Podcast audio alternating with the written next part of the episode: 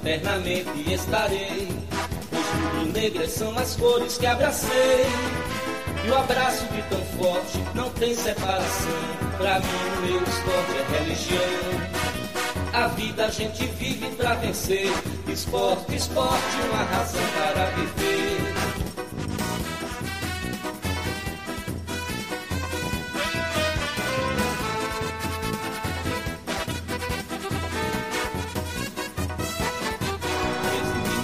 1905, dia divino em que Guilherme Piaquino reúne no Recife ardentes seguidores, fundando esta nação de vencedores. Quem canta enobrece e dá prazer, esporte, esporte, uma razão para viver.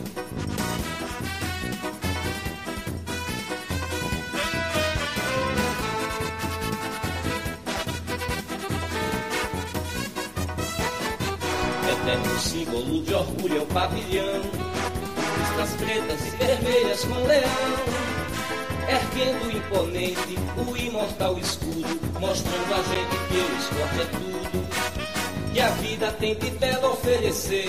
Esporte, esporte, uma razão para viver.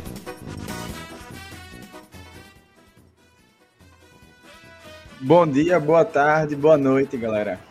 Está no ar mais uma live do Vozes da Arquibancada, o maior e melhor podcast em linha reta da América Latina. É, não tão boa noite, né? Porque até Lucas comentou aqui, acho que meu xará, Lucas Barros. Não tão boa noite assim, mas seguimos.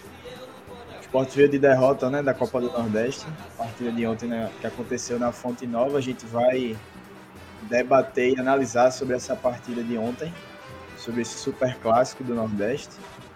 O pessoal já está chamando assim, já vamos ver se esse nome pega, né? Porque como a gente falou no pré-jogo, é o clássico que não tem um, um, apelido, né? Digamos assim, mas já tem alguns portais, algumas notícias colocando com essa alcunha. E também a gente vai falar hoje de Campeonato Pernambucano, o novo executivo do esporte, né, que o clube está aí buscando no mercado para depois da saída de Jorge Andrade para ser substituído. E muito mais, né? As notícias do esporte que ocorreram nesse final de semana até hoje, a gente vai debater aqui junto com vocês, vai trazer todas as informações e analisarmos juntos. É, quem está aqui comigo na bancada, quem está vendo pelo YouTube já, já reconheceu aí. Manuel Bastos, Nenel, seja bem-vindo, meu velho. Valeu, Luquinhas. Bom dia, boa tarde, boa noite a todos. É, nem tão boa assim, né? Frisando novamente, mas eu acho que a gente tem muito a falar, né? E acho que a gente tem que tirar lições, né? Desse jogo aí. É, acho que foi muito válido o confronto. A derrota, para quem é de fazer alarde, eu acho que tem que se acalmar um pouco, porque é uma derrota normal né? E é contra um grande time, um time que está anos luz na nossa frente, né, financeiramente, mas que, na minha opinião, tiveram sim alguns pontos positivos e a gente vai discutir eles aqui e também os negativos, né? Além de tudo que tu falasse aí e vamos embora que hoje tem pauta quente. a famosa pauta quente é, realmente, tem muito o que falar hoje sobre o esporte. Eu acho que o debate vai ser, vai ser bacana, vai ser aprofundado, como a gente sempre tenta fazer aqui junto com a galera do chat. Jarlan também já está por aí, Lucas Barros, como já tinha falado. Quem não chegou aí junto no chat também quiser comentar, fiquem à vontade para a gente debater, debater juntos né, com vocês. E vão trazendo também algo que não tiver na nossa pauta, é, alguma curiosidade, alguma informação que acabou passando e a gente vai conversando juntos aqui. Antes de iniciarmos, deixar aquele recado de sempre das nossas redes sociais, já está passando aí na, no rodapé e também está na tela, o Vozes da Bancada Underline, tanto no Twitter quanto no Instagram, é, as nossas principais redes sociais, e também no YouTube, para vocês se inscreverem no, no, nosso canal. A gente passou recentemente de 2.700 inscritos, está se aproximando cada vez mais dos 3 mil. Já teve bem mais distante, então hoje já dá para dizer que está próximo, né? E também não esquecer do like, né, galera? Que o like é muito importante. É, a gente não tem o costume de estar o tempo todo aqui pedindo like, like, like. Também é um. Eu acho que é um pouco chato, mas a gente faz em dois momentos aqui durante a live para o YouTube recomendar cada vez mais as nossas lives, os nossos conteúdos e aparecer aí na tela inicial, ser bem recomendado e poder nos ajudar nesse projeto aqui, beleza? Nenel, antes da. Vamos começar pelo jogo contra o Bahia, obviamente, já que é um pós-jogo. A gente pede até desculpa para o pessoal, a gente não conseguiu fazer ontem. Parte da equipe estava brincando carnaval, parte da equipe estava puta com o jogo, tinha concorrência de outros canais também, e aí fica desleal com a gente. A gente é pequeno ainda, então tá crescendo, mas ainda não está no mesmo patamar de outros canais de, de, de, de grande porte aí. E aí decidimos fazer hoje essa live.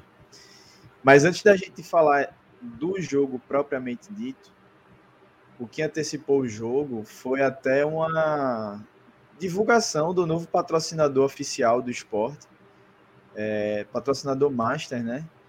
A Bet Nacional, ela não faz mais parte da, da lista de patrocinadores do clube, o esporte rompeu com a Bet Nacional e até um, um, rompimento de contrato que a gente precisa entender melhor como vai acontecer, já que tinha contrato, né? Tinha um contrato vigente e no Além da Beer, através de Wesley Safadão, vou até colocar o vídeo aqui para a galera, já já eu boto junto com o som, para quem ainda não viu. Eu acredito que muita gente já viu, mas só para a gente repercutir aqui no canal também.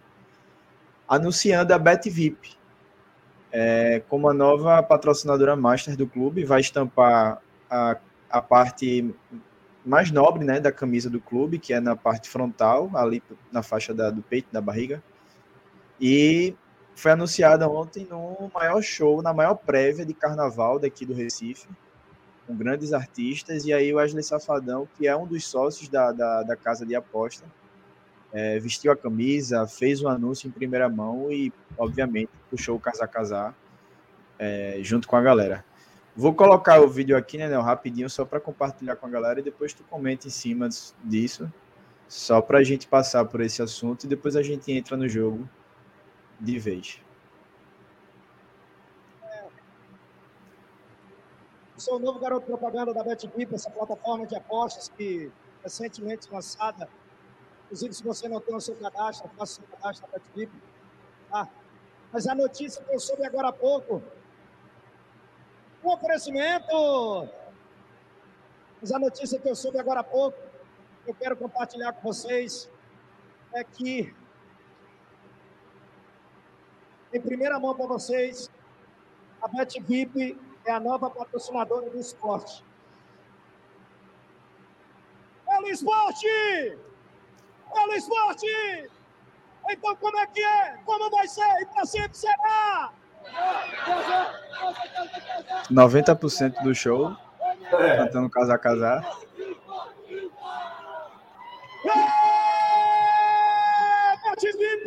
Esporte!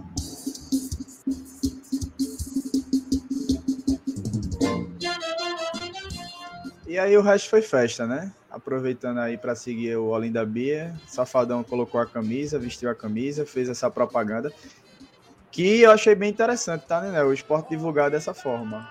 Oficialmente, na plataforma do clube, não teve um grande anúncio, o esporte chegou a retweetar algumas postagens de outros torcedores, mas o esporte não fez um anúncio oficial dizendo que a BetVip é a nova patrocinadora. Acredito até pelo fato de tá nesse embrólio jurídico, né? Mas como é que tu viu, né, esse anúncio e essa mudança de patrocinador? Então, assim, de, de cara, assim, uma coisa como torcedor do esporte e chato que eu sou, né? Eu não poderia deixar de passar somente é, para dizer a Safadão que ele aprenda a puxar direito casar casar na hora de fazer a campanha de marketing, porque é pelo esporte nada, tudo, né? Ele disse pelo esporte e a galera tudo, tá ligado? Corrigiu, ficou, né? É, ficou meio feioso aí, mas é, brincadeiras à parte aí e chatice à parte também. Acho que a campanha em si é, é, foi um, um, ótimo golpe de marketing aí, né? Essa, essa, esse lançamento com o Safadão lá no Olinda Pier. Porém, ainda me causa muita estranheza, né? Mais uma coisa assim que é feita no esporte com pouca transparência, né? E que deixa a gente assim sem entender, né? Porque a, acho que eu, eu, posso estar errando aqui o, o fator temporal, mas alguns meses atrás, três, quatro meses atrás, o esporte fez um contrato de naming rights né, com, com a Bet Nacional para o canal dele no YouTube, né, que passou a se chamar é, TV Esporte Bet Nacional, salvo engano, né? Acho que fica Isso. assim o nome. E agora, do nada, esse contrato é rompido, entra a BetVip, o esporte somente anuncia em suas redes oficialmente somente a, a saída da Bet Nacional, né? ainda não confirmou de fato a BetVip. E assim, tudo entra mais uma vez na obscuridade, né? A gente não vai saber quanto é, quem vai pagar a multa, né? Porque o esporte vai ter que pagar a multa. Já estão sondando por aí que o esporte vai responder a um processo judicial, né, pela da Bet Nacional. Então, assim, acho que tem muita coisa a ser esclarecida e muita coisa preocupante, porém, espero que isso tudo tenha sido estudado, né? Eu acho, é, olhando pelos, pela gestão que a gente tem aí, né?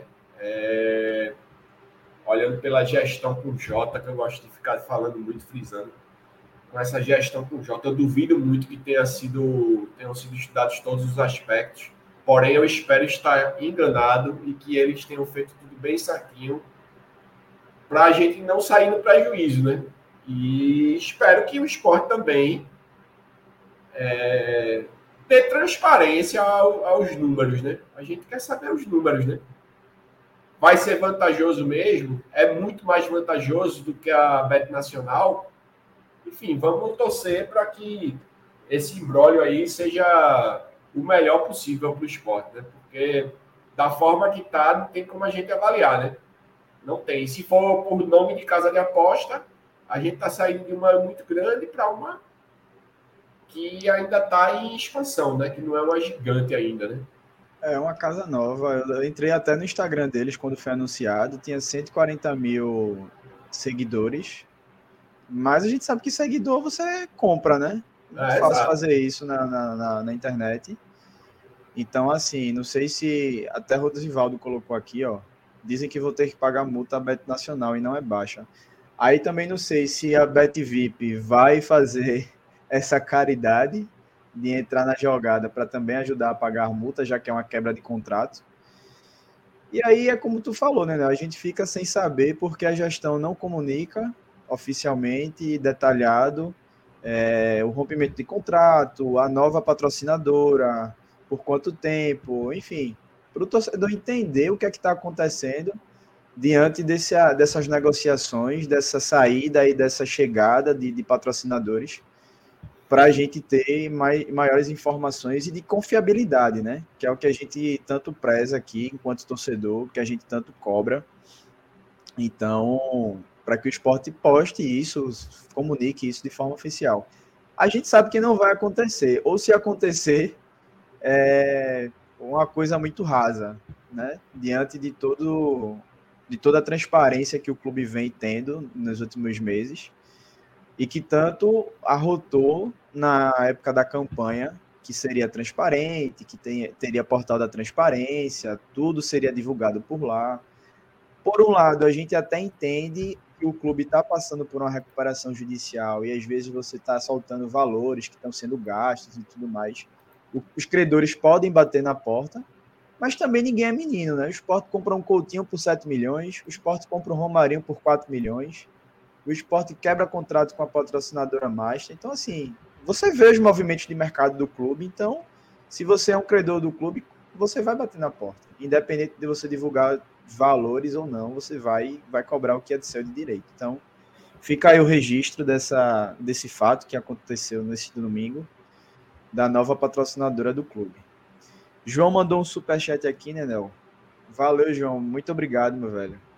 É, ele pergunta quanto a Bet Nacional paga, quanto a Bet VIP vai pagar e qual o valor da multa por quebra de contrato. Trampalhões e sem transparências. Uma crítica aí direta para a gestão do clube. E são perguntas, João, que toda torcida quer saber. Infelizmente, a gente não tem essas informações. É, o esporte não divulga, como a gente já citou aqui. E fica tudo no ar, né? Sem a gente ter essa transparência que a gente tanto cobra.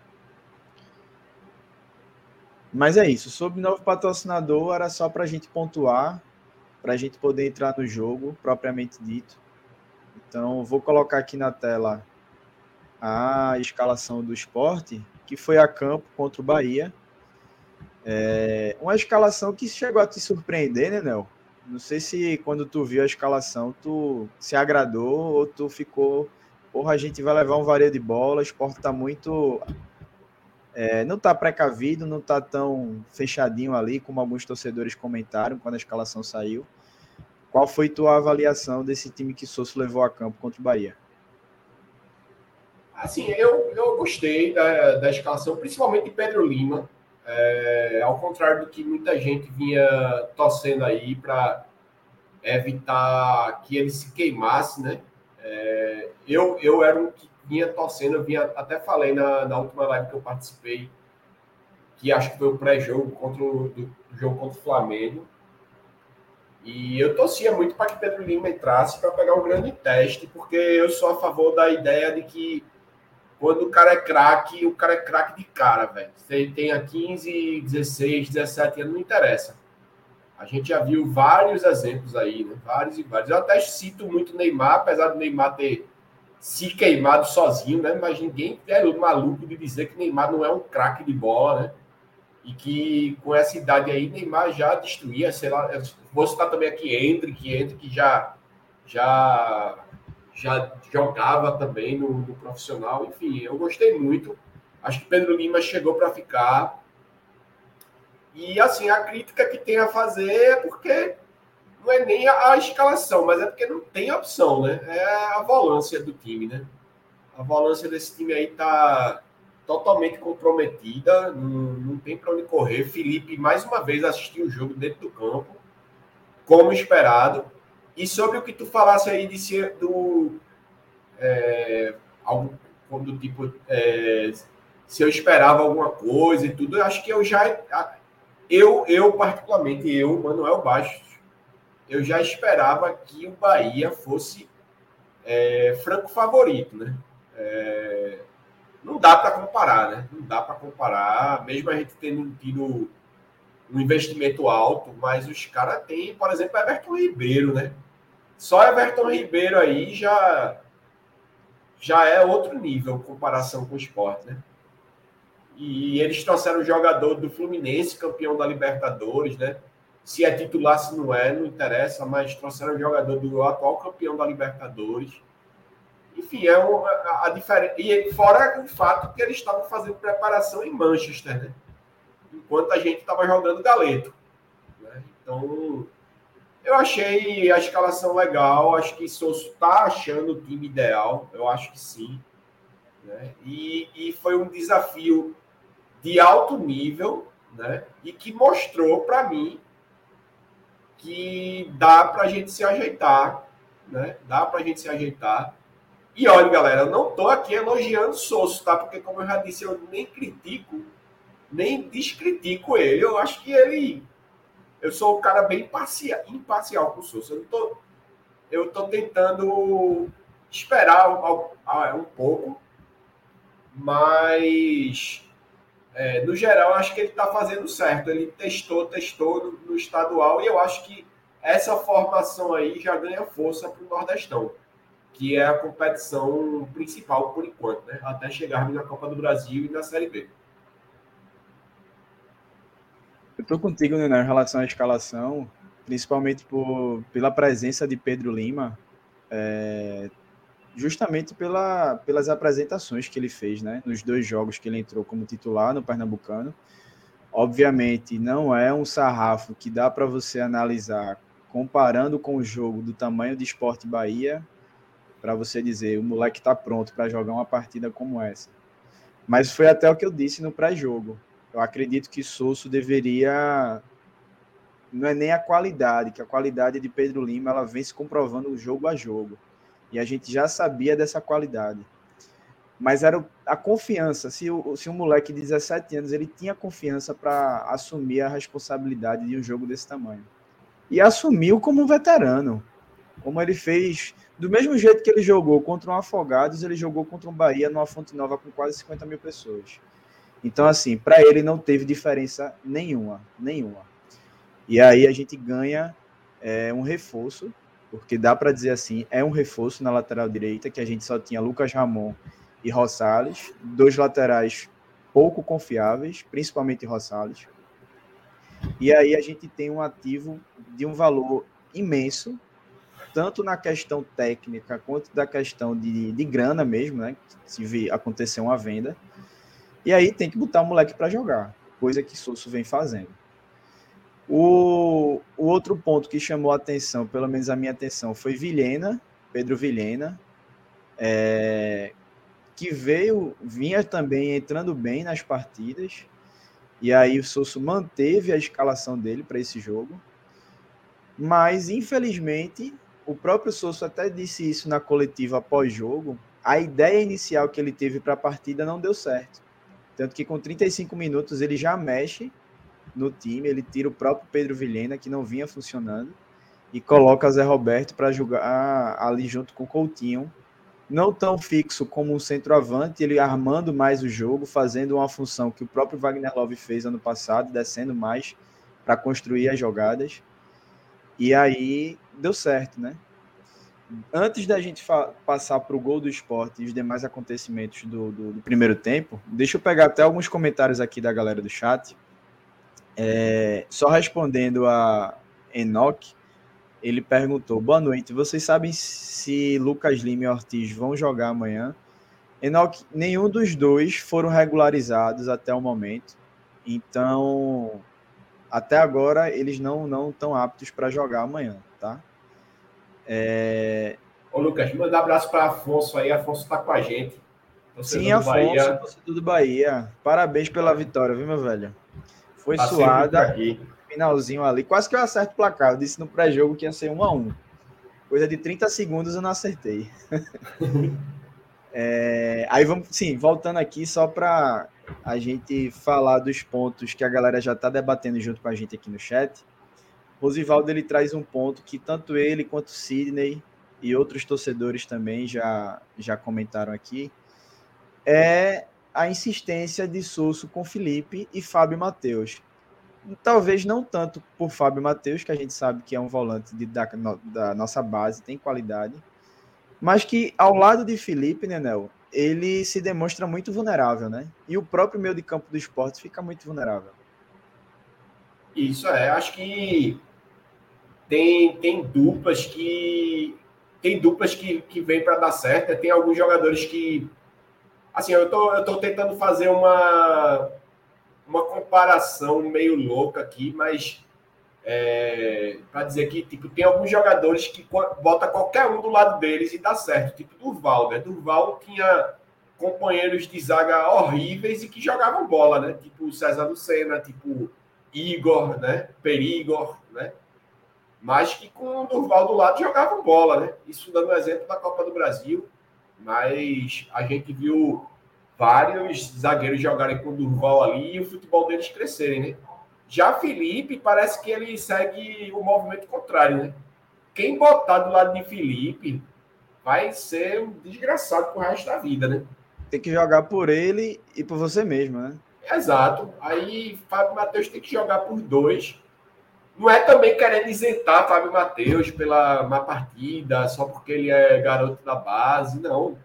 Mas acho que está na cara que não tem condições. Agora, digo e repito, eu já falei hoje aqui agora, e estou repetindo.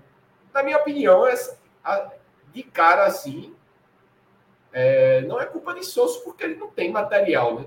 Agora, se ele não tiver pedido ninguém e ele tiver achando que isso aí tá bom, aí a culpa passa a ser dele, né?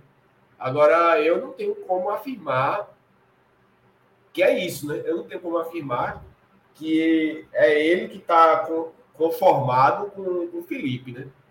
Porque assim, o que tem no banco, meu amigo, a gente vai botar quem? Fabinho, vai botar. É, até Ítalo, Fabinho, Ítalo. É, e, Porque as opções e... de, de, de, volante hoje são Felipe, Fábio, Fabinho, Ítalo, Lucas André e Fabrício Domingues, que é volante de origem, mas vem jogando é. ali muito pela ponta, né? Fazendo a meia direita, ponta direita. E Pedro Martins, que está machucado, né? Mas que deve é voltar. Isso. Bem lembrado. Mas Pedro Martins eu acho que vai, pode até chegar para dar um jeito, mas é, quando ele vai voltar, né? Quando? E de qualquer forma, quem é que vai ficar? Quem é que vai substituir ele, caso ele assuma a titularidade da equipe, né? Então tá faltando, tá faltando. O esporte gastou muito dinheiro, na minha opinião, desnecessariamente, com o Lucas Lima, né? Eu, eu continuo sendo crítico até que me prove o contrário eu não traria Lucas Lima de jeito nenhum. E acho que esse dinheiro que está pagando a Lucas Lima pagaria um ótimo volante. Né? Acho que dava para a gente ter algo melhor. E aí, essa parte aí, eu, eu vou criticar a Sosso, é a insistência em Fabinho, né? Porque aí sim, eu acho que Fabinho não vem mudando nada, Fabinho sempre pior o time. E todo jogo a gente tem que aguentar Fabinho, né? Nesse ponto aí, eu acho que já era hora de, do treinador já ter visto que não tem condições e pedir outro, né? Mas eu, a gente também não sabe como é que funcionam as coisas dentro do comitê gestor, né? É, então, assim, Ítalo, eu acho que eu fico muito preocupado. É, eu já toquei no assunto também e vou frisar novamente para mim. Do jeito que ele vem jogando, ele vem sendo o novo Ronaldo, né? Porque, independente dele ter qualidade ou não, ele não pode estar tá querendo. É, não pode ser tão violento, né? Ele chegar toda vez, ele chegar na primeira bola. Pronto, ontem mesmo ele entrou. Eu não me lembro se ele entrou, foi no intervalo. Ou. Acho que foi no intervalo, que acho que o primeiro lance do segundo tempo. O primeiro lance foi uma falta dele na entrada da área. Né? Com 40 segundos que ele estava em campo, ele já fez uma falta. Então, assim, Passou assim, de levar amarelo ontem, ontem ele conseguiu sair leso. Conseguiu milagrosamente, né? Porque é, ele, ele tem um, um, jeito muito afobado, né? Acho que ele é muito afobado. Acho que ele precisa se controlar mais para ele ser o grande cara do time, porque, na minha opinião, ele sabe marcar. Acho que ele tem potencial. Mas para ficar desse jeito aí é o novo Ronaldo. Sinceramente, com todo respeito a, a, a Ítalo, mas ele é o novo Ronaldo. Não dá, não. E aí, né, o que a gente viu na partida de ontem, diante dessa, dessa vulnerabilidade né, do, do esporte, no meio campo do esporte, foi um massacre do Bahia, né? Bahia, até de certa forma, você junta uma certa não sei se a palavra é, chega a ser tão forte, incompetência, junto com o mérito de Kaique França, que fez uma partidaça. Há muito tempo a gente não viu uma partida tão. É, de um nível tão alto de um goleiro do esporte. Eu acho que a última foi do próprio Maílson contra o Ceará, lá no Castelão. Acho que a gente perdeu esse jogo por 1 a 0 foi 0 a 0 O pessoal do chat aí, ô Nenel, me recorda aí, por favor.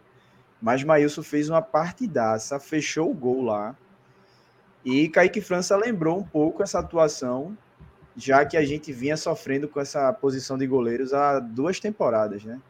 A gente também não subiu por conta disso. Se a gente tivesse minimamente um goleiro nota 6, nota 7, a gente teria garantido acesso em uma dessas duas temporadas. Mas o que vimos ontem foi um massacre do Bahia, muitas finalizações permitidas pelo esporte e muitas finalizações que foram na barra que se não fosse o próprio Kaique, o placar teria sido elástico, já no primeiro tempo. E aí o Bahia, aos 18 minutos, muito cedo, né? Abre o placar ali com o Tassiano, numa jogada que, assim, teve um pouco de sorte do Bahia, apesar de ter sido um golaço de Tassiano, né, na saída do goleiro.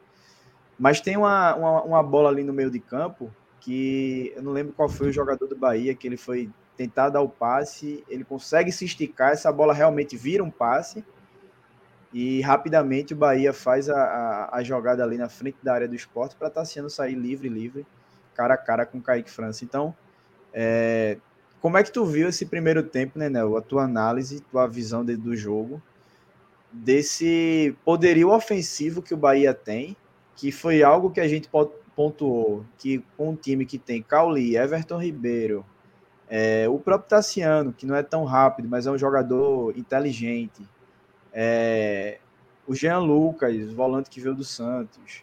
Então, assim, é um meio de campo muito móvel, um ataque que não tem uma referência, não tem um camisa 9, então um ataque que gira muito essa bola e troca de posição. O Afonso disse que foi Jean Lucas que deu esse, esse passe, que ele tentou se esticar e se tornou um passe. Então, como é que tu viu, né, esse primeiro tempo do esporte e essa vulnerabilidade tão grande que a gente já pontuou, né, que faz tem muita muito dessa dessa vulnerabilidade nos volantes, mas independente disso, o time não pode permitir tanto que o adversário chegue como o Bahia chegou, né? Isso é. Assim, eu achei é, até um certo ponto normal, né? A, o volume do Bahia, não só pela qualidade, né? Que inegavelmente a gente não tem o que discutir, né? A qualidade do Bahia para do esporte, como fator casa, né? Eles estavam com a fonte nova cheia e normal, né? O time mandante ali, né? É, botar para cima. Até nesse lance que tu falasse também do gol, é, salvo engano, eu, tava tentando lembrar aqui, mas acho que, que eu não tô falando besteira, não. Nesse lance, nessa esticada que tu fala aí, que Jean Lucas, né? Que ele, ele se estica um pouco. Na minha opinião, até é, faltou um pouco de atitude de Fábio, né? Que acho que ali ficou. Salvo engano, foi Fábio, que chegou um pouquinho atrasado ali e poderia ter se esticado um pouco, né? Naquela bola. Não foi isso? Foi Fábio, não foi que chegou atrasadinho ali? Eu acho que foi. foi Vou foi tentar Fábio. resgatar aqui o gol, mas eu acho que foi ele. Foi, ele chegou um pouco atrasado e isso mostra um pouco da vulnerabilidade de Fábio ontem, né? Apesar de que, na minha opinião, o que causou aquele caos ali ontem do Bahia pintar e bordar foi o nível técnico absurdamente ridículo de Felipe e de Filipinho, né? A dupla do, dos Filipes aí, né? Felipe e Filipinho, eles conseguiram acabar com o esporte, né? Se não fosse Kaique França, eu acho que a gente agora estaria discutindo aqui uma humilhação, né? Uma a devolução daqueles a devolução da goleada, exato. Isso, isso seria totalmente devolvido, né? Porque eu aqui de cabeça, até antes de começar a live, eu fui contar novamente, foram seis defesas dificílimas, tá ligado? Seis defesas dificílimas. Eu não tô contando defesa, não, tô contando defesa difícil. Então, assim, agora só que aí eu tô já abrangendo mais o jogo inteiro. Mas no primeiro tempo, Nenel, você. Fala, Lucas. Só para a gente trazer a informação correta, nesse lance que Jean Lucas ele consegue chegar à frente nessa disputa de bola, era Vilhena que estava na, na marcação. Isso, foi Vilhena, foi, foi Vilhena. Isso mesmo. Por isso, não por menos, foi substituído, né? Isso. Mas ele chegou, ele, ele para mim, ele deu um bote muito assim, atrasado, né? Ele, na verdade, nem deu o bote, né? Acho que ele moscou ali, moscou mesmo. Mas se você pegar o lance todo, não foi só ele que moscou, né? Filipinho deixou o cara solto ali na, o Tassiano, né? Ele deixou o Tassiano solto. Felipe ali na. Eu acho que ele estava, se eu, se eu não me engano, ele estava mais flutuando ali, né? Naquele. No 4-1, 4-1 ali. E ele estava marcando ninguém, né? Na minha opinião, marcando o veto. Né? Eu tô com o Twitter aqui do, do Bahia. Eu vou até botar na tela. Acho que, como é do próprio Twitter, não, não dá bronca de direitos autorais, não. Eu acho que dá pra gente compartilhar. E nesse primeiro gol, tem até um vídeo que Jonathan Cavalcante, eu gosto sempre de citar Jonathan aqui. Quem não segue Jonathan, é, a gente recomenda que sigam, porque ele traz muitas análises muito interessantes, conteúdos de valor, já participou daqui na, na live com a gente. E ele chamou a atenção dos volantes do esporte, eles sempre marcarem e deixar uma, que a gente chama no futebol de janela. é a, a bola passar ali ao meio dos dois volantes. Isso aconteceu no clássico contra o Santa Cruz, que a dupla de volante era Felipe e Fabinho. O zagueiro do Santa Cruz consegue enfiar a bola e ela passa justamente no meio dos dois. E no gol do Bahia, no primeiro gol, acontece a mesma coisa. Vilhena chega atrasado, Jean Lucas consegue chegar à frente dele, estica esse passe e a bola passa justamente entre Fábio e Felipe. E aí é, é algo que se torna padrão, né, Nenel? A gente vê uma análise dessa como a de Jonathan e é algo que se torna padrão. A gente já fica vendo recorrentemente em mais de um jogo e chama atenção, ó. Vou saltar aqui o lance e aí você vê. Eu acho que é o zagueiro do Bahia, não sei se é David Duarte, ele já tá ali com a bola, não é pressionado, isso já começa o erro ali. Coutinho tá muito distante dele. E aí, ó, a bola, ele até erra o passe, mas Jean Lucas tem o mérito de chegar à frente de, de, de Vilhena. Vilhena chega atrasado. E aí você vê, ó, essa janela aqui entre Felipe e Fábio é o que justamente o Jonathan alertou na, na, na análise dele. É, essa brecha, né, que o esporte vem deixando com os volantes. E aí a bola passa facilmente ali, ó. Filipinho atrasado para acompanhar Tassiano. Os dois zagueiros do esporte não conseguem. Acho que é Biel aqui nesse lance. E aí Tassiano sai cara a cara com o Kaique França, que aí tinha muito o que fazer, não. Felizmente. Então, assim, é, são erros que vão no efeito dominó, né? Você começa lá da frente, o zagueiro não é pressionado, o meio de campo não consegue dar o combate, o devido combate, para ganhar essa disputa de bola e, e fechar esse corredor fazer com que o Bahia jogue pelas laterais. Você não fecha o meio de campo e aí estoura na zaga, né? Estoura no goleiro, estoura nos, nos zagueiros e o gol sai. Então, a análise mais ou menos do gol do esporte é, é, é, é isso aí que a gente viu. Não sei se tu quer comentar algo mais, né, Não, acho que é isso mesmo. Disse tudo aí. É, o lance é claro, né? Não é, como tu dissesse, não é a primeira vez, né? É, tá se repetindo. E assim, espero que seja corrigido, né? Só que fica difícil a gente ter esperança de uma correção, mesmo que o treinador faça alguma coisa aí, mas qualidade técnica ele não cria, né? Ele não vai fazer um passe de mágica e fazer Felipe ser um bom jogador, né? Então, o Fábio não, o Fábio dá para ajeitar, arrumar uma boa pareia para ele ali, mas Felipe não tem condições, né? Então, é esperar por um milagre a palavra para mim, a frase para mim é essa, só essa. Foda. E aí, João manda o superchat aqui. Muito coerente, João. Muito, muito obrigado. Ele diz 2 milhões pelo goleiro, no caso Thiago Couto, né, veio do São Paulo, e nada de um bom volante. Como o Nenel também tinha falado, João, tu trouxe essa questão do goleiro, que é um fato, muito bem pontuado. O Nenel trouxe de Lucas Lima, né, essa parte mais ofensiva. E o esporte simplesmente esqueceu dos volantes.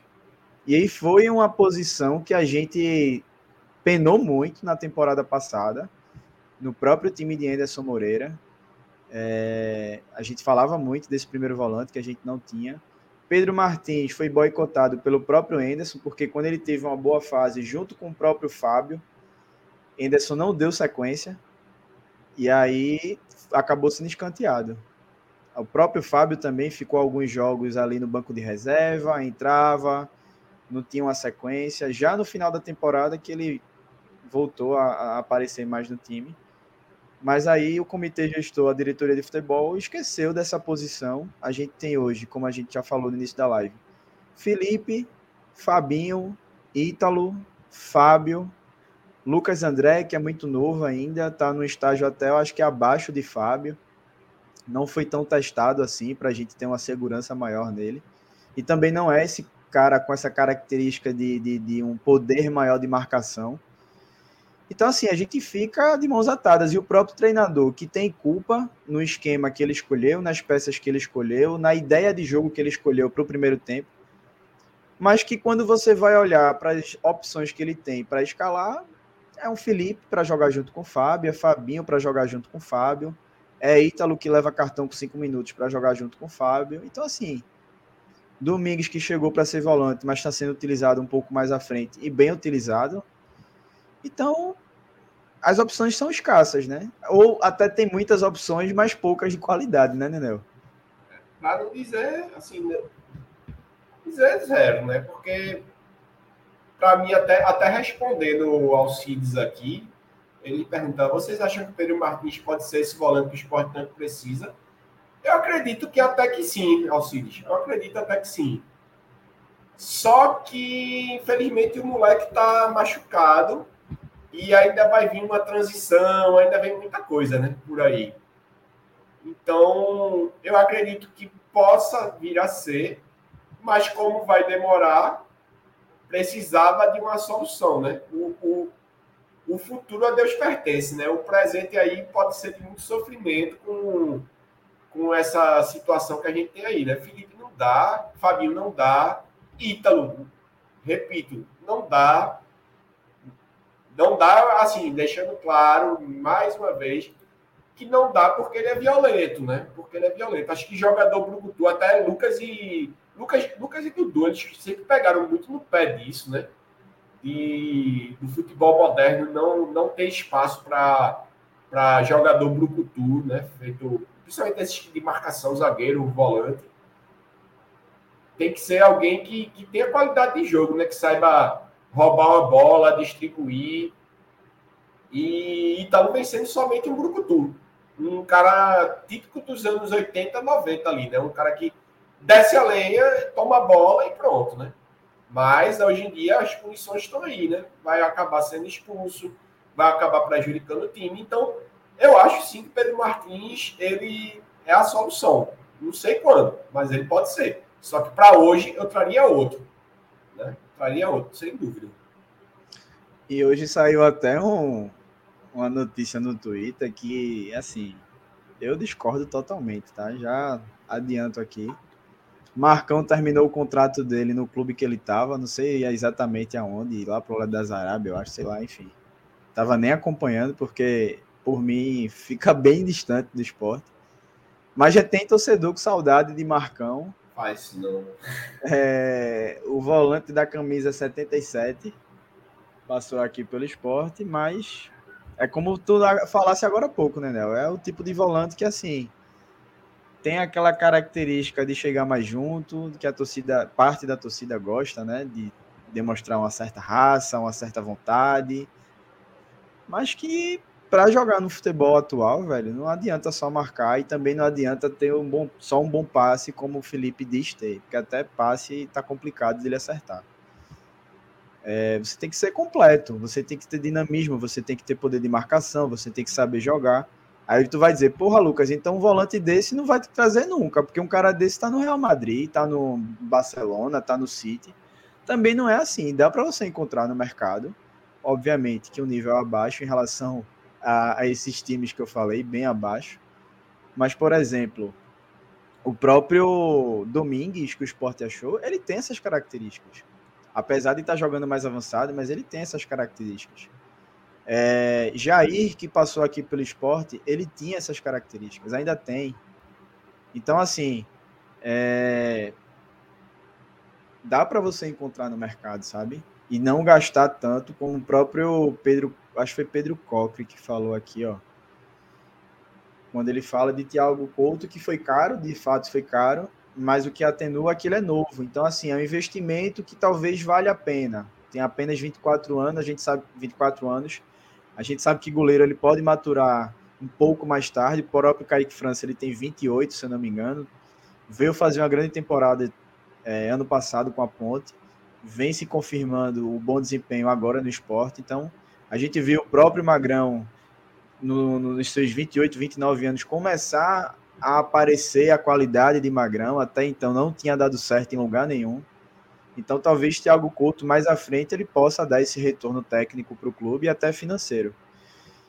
E aí, complementando a fala de Pedro, ele diz que o absurdo foi 4 milhões em Romarinho com 30 anos. E aí já pega esse gancho, né, Nel, para falar tanto de Romarinho quanto de Felipinho, porque a, aquele corredor esquerdo do esporte foi assim, uma Avenida Gamenon, no feriado, em pleno domingo, que qualquer um passa por ali do jeito que quer, ninguém não, não, não tem nenhum congestionamento, porque se fala muito que Filipinho errou, e de fato ele errou. Foi muito mal o jogo todo, na marcação, tomada de decisão, saída de bola.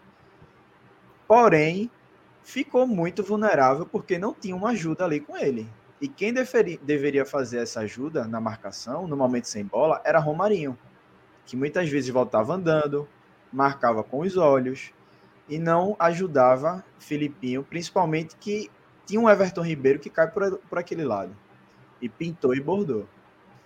Então, a, gente pode pontuar esse, essa questão de Filipinho e, e Romarinho também, né, para a gente entrar já no finalzinho do primeiro tempo. E eu, acho que para fechar esses destaques né, dessa primeira etapa. Isso, Romarinho vou dizer assim, Romarinho para mim é uma grande decepção, né?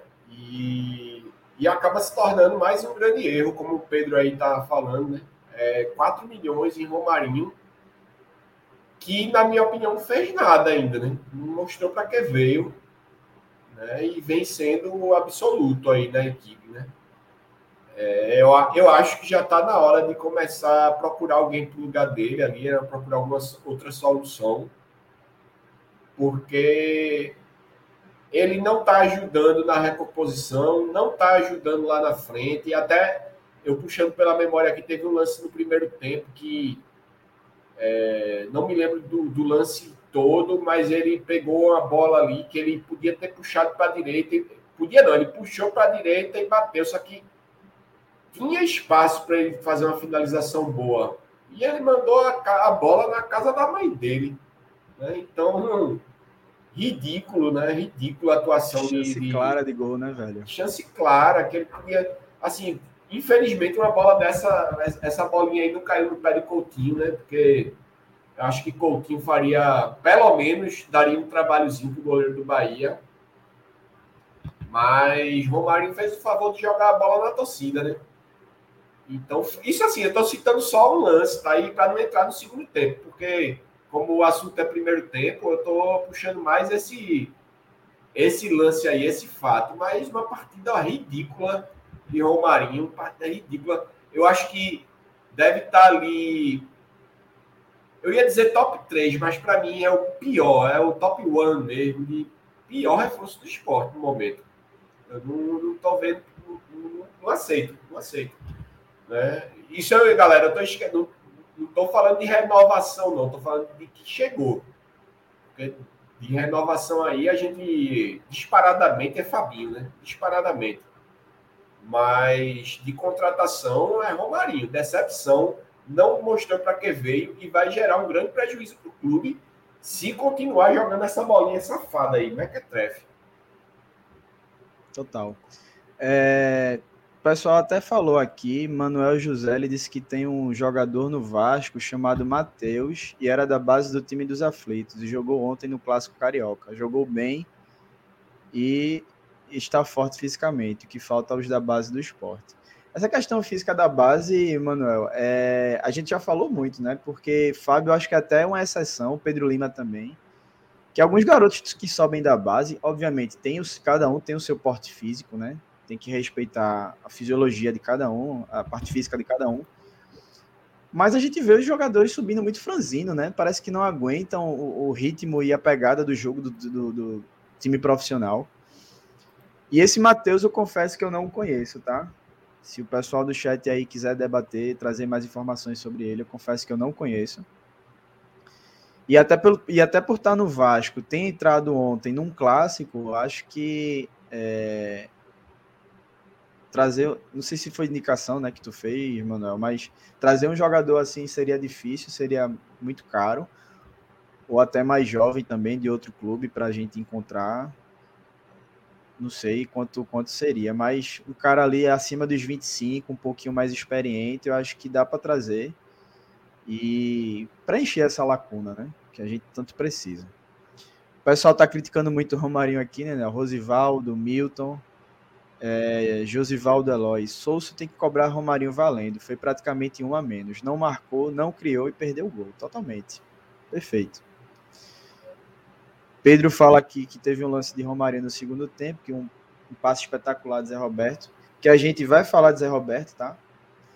É, já aproveitar para pegar esse gancho aqui da, do comentário de Pedro. Ah, o pessoal tá falando aqui, ó, Matheus é Matheus Cocão, que Manuel citou que era do Náutico, foi pro Vasco. É, Zé Roberto, Nenel, que aos 35 minutos do primeiro tempo, Sosso ele identifica que o esporte, que a proposta que ele tinha pensado para essa primeira etapa contra o Bahia, entrando com Vilhena, principalmente ali no meio de campo, que foi substituído logo, não deu certo. O Bahia massacrou o esporte, como a gente já falou, e ele, ele coloca já Zé Roberto com pouco tempo de jogo, demonstra que ele não tem medo não tem receio algum de identificar o erro e já mudar cedo.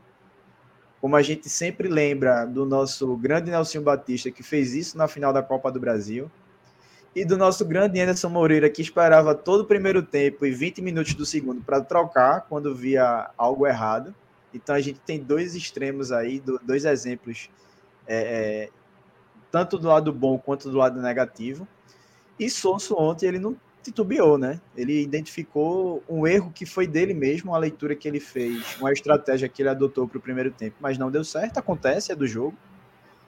E ele já coloca Zé Roberto. Como é que tu viu, né, essa entrada de Zé Roberto na primeira etapa, o desempenho dele, se tu acha que mudou realmente a, a, as, as, fragilidades que o esporte tinha, principalmente na marcação, na, na marcação e principalmente na criação, né? Já que ele entrou para fazer essa função até de um falso 9, né? De um descer mais ali para criar as jogadas. Eu acho que Zé Roberto ele ajudou mais na, lá na frente, né? É, acho que até pela fragilidade de jogadores como Filipinho, Fábio e Matheus ontem, é, de Felipe por existir, é, e até a zaga também, que ainda não, não parece tá 100%, né? Sem esquecer eles, já que a gente tá esquecendo muito eles ali, né? É, mas também falhando. Mas eu acho que a entrada de Zé Roberto não mudou, na minha opinião, não mudou tanto defensivamente. Acho que defensivamente o esporte começou muito vulnerável, até, até assim, pela quantidade de chances, como eu falei, né? De inúmeras, inúmeras defesas de, de Kaique França, né? Então, acho que não ficou menos ruim, mas não resolveu, né? Até porque se tivesse resolvido, a gente teria visto Kaique França até participar menos. Mas eu acho que foi bom, é bom que o treinador, como tu dissesse, que ele saiba reconhecer os erros e que ele saiba ajustar é, a tempo, né? Eu gosto muito de fazer esse paralelo que tu fizesse aí com, o Anderson, porque mostra mostra todos os erros que, que foram cometidos, né? Que a gente não pode esquecer os erros, a gente tem que bater na mesma tecla dos erros para que não seja é, para que não sejam repetidos, né? Nessa temporada, né? E Anderson é, foi teimoso. Tu falasse já agora há pouco aí de, da questão do, do bom momento de Pedro Martins e Fábio Matheus, que ele não deu sequência. É, os dois só entraram né, na, na, no ano passado naquela situação de extrema necessidade, acho que foi até no clássico, se eu não me engano, contra o Náutico, que eles dois tiveram que entrar porque não tinha quem botasse, se saíram bem e não entraram mais, né? Então, é, você vai vendo alguns erros de Anderson, né? Esse outro que tu falasse agora de Anderson vê o time errado, mas espera 20 minutos do segundo tempo para fazer uma alteração. E, só para lembrar, também para não deixar em branco, que as alterações de Anderson aos 20 do segundo tempo geralmente eram se Edinho fosse titular, entrava lá, é, Labandeira. Se Labandeira fosse titular, entrava Edinho. Então, isso aí é um, um trunfo, sim, para Sosso o que não quer dizer que ele é o melhor treinador do mundo, mas é só que ele está fazendo melhor do que Anderson fazia, né? E é, além do fato de, de Sosso também ele está trabalhando maior quantidade de atletas, né? Então isso aí vem bem. Mas finalizando aí com a pergunta que é o tema central da minha resposta aqui é Eu acho que Zé Roberto, defensivamente, ele não, não resolveu, né? Acho que não, não, não, tinha muito o que fazer com tanta incompetência vinda dos companheiros dele de equipe, né? Ali, como já, já foi citado por nós aí, né? Felipe, Fábio Matheus e Filipinho, né? Péssimas partidas e, e acho que nem se entrasse sei nem dizer alguém aqui agora, mas se entrasse um craque da, da Champions, não resolvia essa lacuna que ficou aí. Total. Deixa eu ver mais comentários aqui da galera para a gente fechar o primeiro tempo. É... Pedro disse que jogador pro... bom para o esporte é Charles. Charles que eu não sei se ele ainda tá. Ele foi para Dinamarca, não sei se está pelo lado de lá ainda.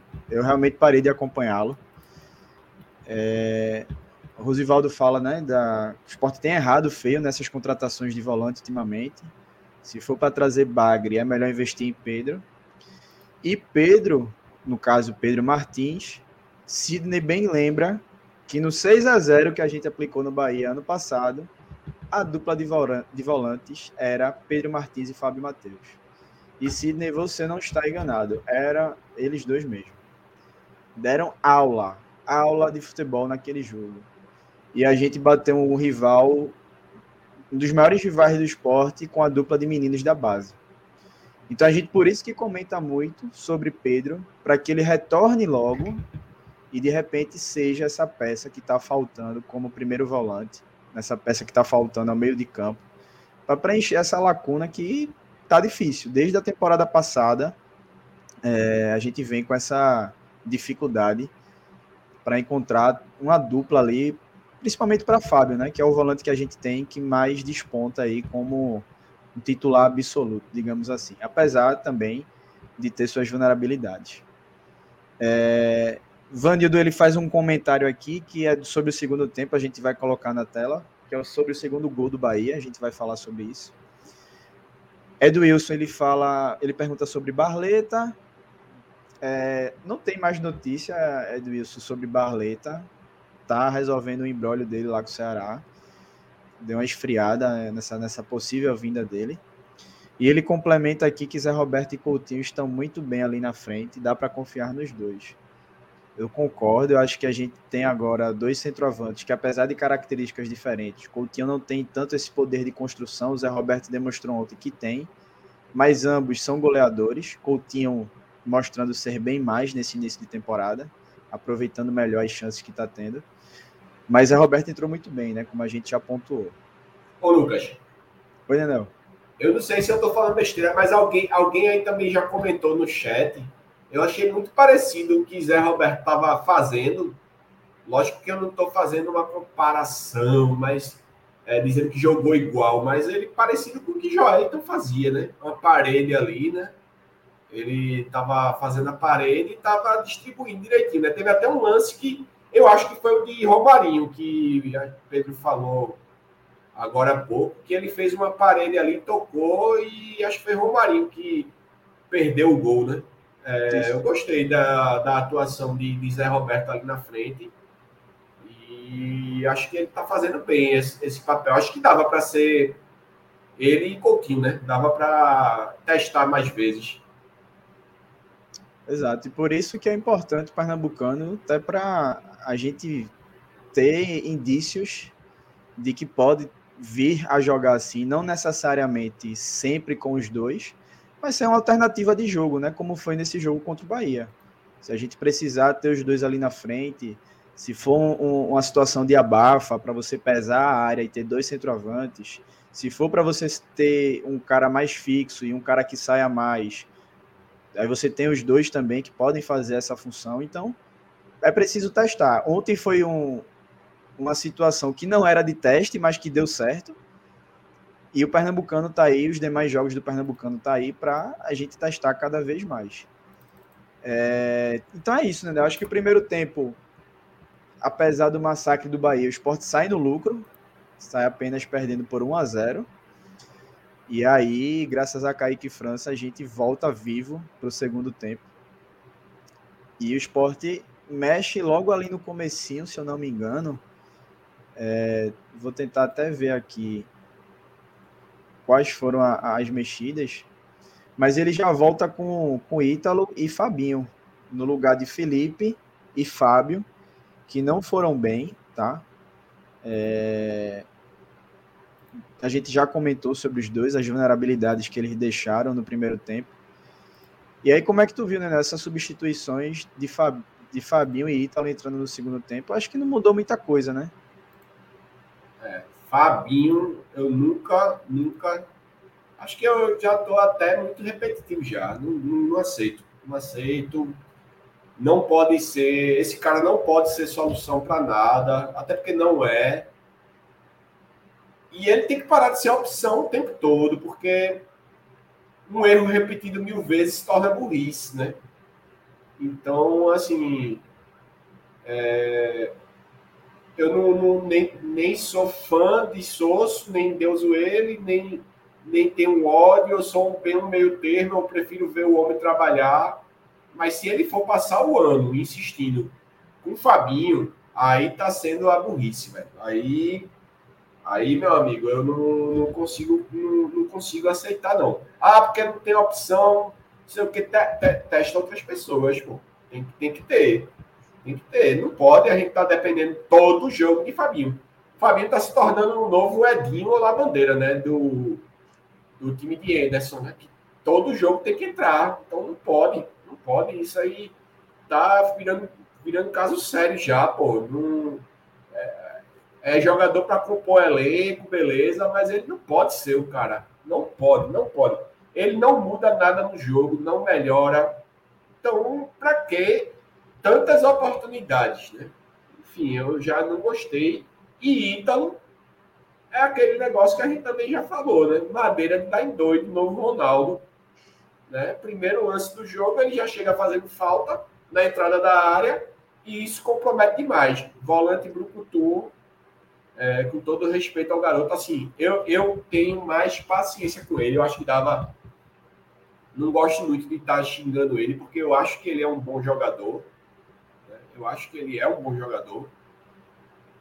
Mas é, ele tem que ser trabalhado, né? Não sei se. Acho que esse problema aí não é nem tático, nem técnico, nem nada. É só psicológico mesmo, né? É, chegar para ele a aliviar, pô. Tem que saber chegar junto, feito um. um assim, se é para ser Brucutu, tem que ser Brucutu pelo menos como a Milton era, né? A Milton, 90% das vezes ia na bola, né? mas não sabia distribuir uma bola para o lado. Mas ele chegava na bola. Agora você chegar pescoço para baixo é canela, aí eu acho que não dava, não mudou nada. Sinceramente, na minha opinião, essas duas alterações foram é, foram nada, né? Foram é, conjunto vazio. Não impactaram, né? Não impactaram, não. Eu não, não achei que mudou nada. E nem impactou negativamente para dizer, porra, piorou o time. Isso. E nem melhorou a, aquela questão da volância que a gente falou, né? Que, e aí e volta aquele ponto que a gente pontuou. Sousa olha para o banco. Tem Fábio e Felipe mal. Ele precisa mudar os dois, ou pelo menos um. Que eu acredito que, na minha visão, pelo menos, acho que ele poderia ter mantido o Fábio e colocar, enfim, se ele tem que colocar o, Fil, o Ítalo ou o Fabinho, poderia manter Fábio ou botar um dos dois. Mas ele quer mexer em um dos dois ou nos dois volantes. Ele olha para o banco, tem Ítalo e Fabinho, são as opções que deram para ele. Se ele deu aval para renovar com o Fabinho, se ele deu aval para renovar com o Felipe, ele tem culpa. Agora, a gente não vai saber. Agora, se ele não deu o aval, eu acho que Fabinho já estava em processo de renovação antes mesmo dele ser oficializado, então é uma culpa que cai muito mais sobre o comitê gestor do que sobre o técnico, que é uma renovação absurda. Fabinho enganou contra o Flamengo de Arco Verde. Acho que foi o Flamengo, né? Que a gente jogou lá no Lacerdão. Isso. Enganou, fez um golzinho, jogou bem, mas o nível do adversário era muito abaixo. Muito, muito, muito abaixo. Tanto que nem de volante ele jogou. E o esporte nem precisou marcar tanto, porque o Flamengo não ofereceu perigo algum. E aí é mais uma partida que ele entra, não produz nada defensivamente ou ofensivamente e não contribui com o time. Então, essas duas mexidas aí não surtiram efeito. Depois, aos 61 minutos, eu acho, deixa eu pegar aqui. Isso, 61 minutos. É, Susso tira Fabrício Domingues e coloca Arthur Kaique. E aí ele mantém a, a formação, né? Arthur entra na posição ali de ponta, como o Domingues vinha jogando, um meia-direita, um ponta-direita ali. Perde um pouco o poder de marcação, já que Domingues tem essa, essa característica mais evidente no seu futebol do que o próprio Arthur. Mas o esporte ele consegue criar chances. E aí, Nenel, voltando um pouco para o primeiro tempo e também emendando com o segundo, eu queria falar contigo e também com o pessoal que nos assiste, nos escuta, que apesar do Bahia ter criado muitas chances, de ter sido esse volume todo de, de, de jogo do Bahia, e aí vou até trazer os números, o Bahia finalizou 30 vezes, isso é o dado do SofaScore que eu estou vendo aqui, tá? Foram 30 finalizações do Bahia, 16 no gol, e o Sport teve 8 e 4 foram ao gol. Não sei se alguns outros sites traz alguns números diferentes, mas acredito que não seja tão diferente dos que eu estou mostrando, é, falando aqui. Então, apesar do volume de jogo muito alto do Bahia, o esporte teve chances, né, Nenel? Bola na trave com Coutinho no primeiro tempo. É, teve esse lance de Romarinho que tu falou, que ele chuta a bola na torcida do Bahia. Teve o próprio Romarinho novamente, que Pedro já trouxe aqui. E eu acho que também Vanildo, não sei se o, comentário de Vanildo foi sobre o gol que a gente sofreu ah, não, foi o que a gente sofreu. Depois eu trago esse comentário de Vanildo. Mas Pedro falou desse lance de Romarinho também, numa bela jogada de Zé Roberto, que ele não aproveitou. Então o esporte teve chance. Teve um lance também do próprio Arthur, que o Bandeirinha deu um impedimento absurdo. Arthur saiu do campo da, de, do próprio campo, não tem impedimento. Eu acho que ele esqueceu da regra. Mas ainda não, eu queria que tu comentasse também para a gente abrir o debate em relação a essa parte ofensiva do esporte, que eu acho que fica é, esse ponto positivo, o ponto negativo, obviamente, foi o quanto a gente deixou o Bahia jogar, e o Bahia também, obviamente, teve seus méritos de conseguir é, é, trocar esses passes e chegar muito bem ao gol do esporte, mas essas vulnerabilidades facilitou também para eles. Esse é o ponto negativo, mas o ponto positivo foi o quanto a gente criou, né? E aí eu vi até alguns portais, alguns comentários também no Twitter, pegando o exemplo do, do, do, jogo contra o Santa, que também é um clássico, a gente criou muito mais contra o Bahia do que contra o Santa Cruz. Isso, então fica isso, ponto positivo, né? É, e isso mostra a evolução né, que o time vem tendo, né? É, na minha opinião, isso é evolução, né? E no aspecto ofensivo, acho que assim, eu, eu, eu não, não sei se eu daria o, o, A gente já falou sobre isso algumas vezes também. Eu não sei se eu teria investido tanto dinheiro como foi investido em Coutinho, mas ele mostra para que veio, né? Diferente de Romarinho, né? Coutinho, para mim, vem sendo o principal diferencial desse time, né? Uma presença diária incrível, né? Incrível, incrível. Ele, ele, ele finaliza bem, ele, ele consegue antecipar os zagueiros, ele ganha pelo alto, ele ganha por baixo. Então, assim, eu acho que isso aí é um ponto muito favorável. Né? Espero que não, não ziquemos ele, né? que ele consiga jogar uma temporada lisa aí, né? sem contusão. Né? E, e, e consiga ajudar o esporte, né? porque ele está sendo muito importante. E aí, no, no, aspecto positivo, muito se passa também por, pelo, pelos companheiros, né? pela forma que o esporte jogou. Então, é, eu acho que vale um destaque sim, né? De, de Pedro atuando ali, né? Também Pedro chegando muito bem, Pedro Lima. É, o Zé Roberto, quando entrou ali, ele. Até eu acho que só, só para não fazer tudo, o ditado de tudo são flores, eu acho que teve um lance que ele dá uma arrancada que era um contra-ataque do esporte e foi perto do final da partida que ele poderia ter passado a bola para a esquerda. É, eu não me lembro quem é estava no momento, agora realmente me pegou, mas ele poderia ter, ter dado a bola e ele dá um chute bem bizonho na barra, né? E nesse momento aí ele foi um pouco fominha e a gente poderia ter matado a partida ali, porque se o Bahia toma aquele gol, aí o bicho ia pegar. Mas é isso, eu acho que, que vale destacar sim a ofensividade do time. Foi, foi bom, acho que está evoluindo, mostra uma qualidade. e dar um fio de esperança para que a gente chegue a...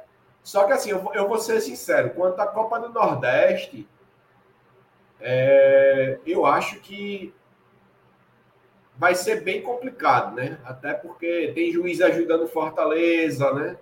O Bahia tá com investimento lá em cima. O pênalti que deram pro Fortaleza em cima de Marinho. Marinho. Foi um assalto, velho. Um assalto. Bizarro.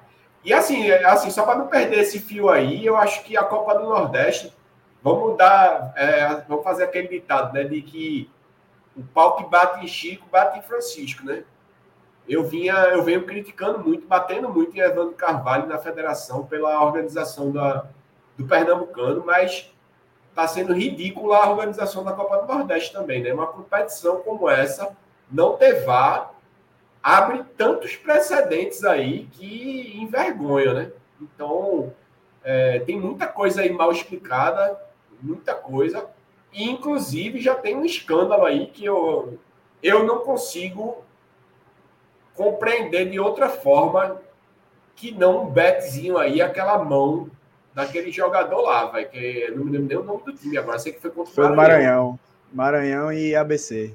Isso, Maranhão e ABC o cara, nos descontos do segundo tempo, dá dois tapas na bola, para mim fica muito, muito claro que tem alguma coisa errada ali, né? Então, isso tudo aí desvaloriza muito a competição, né? Desvaloriza.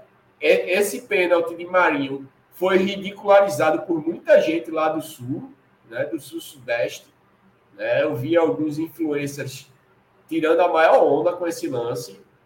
E não pode uma competição feita a Copa do Nordeste estar tá seguindo padrões de, quali, de qualidade do campeonato do Galeto, né? Ó, isso aí. Deixa eu só colocar aqui o lance do pênalti. Eu acredito que todo mundo aqui que está aqui na live acompanhando já deve ter visto, mas quem não viu, ou já viu, vê de novo. Só para a gente trazer é, isso que tu falou sobre arbitragem e voltar para as partes positivas do esporte mas vale o compartilhamento. É, o, lance, o lance do jogo é Maranhão e ABC já no finalzinho do jogo. E aí acontece isso. O ABC está chegando na área, Búfalo tenta. Bota na tela grande, Lucas. Aí. O ABC está chegando na área, o atacante não consegue fazer o domínio da bola, o goleiro fica com ela e o zagueiro do, do Maranhão chega ali junto do goleirão, ó, para fazer aquela. Valeu, meu velho. Foi, foi a, a, ótima defesa. É isso aí.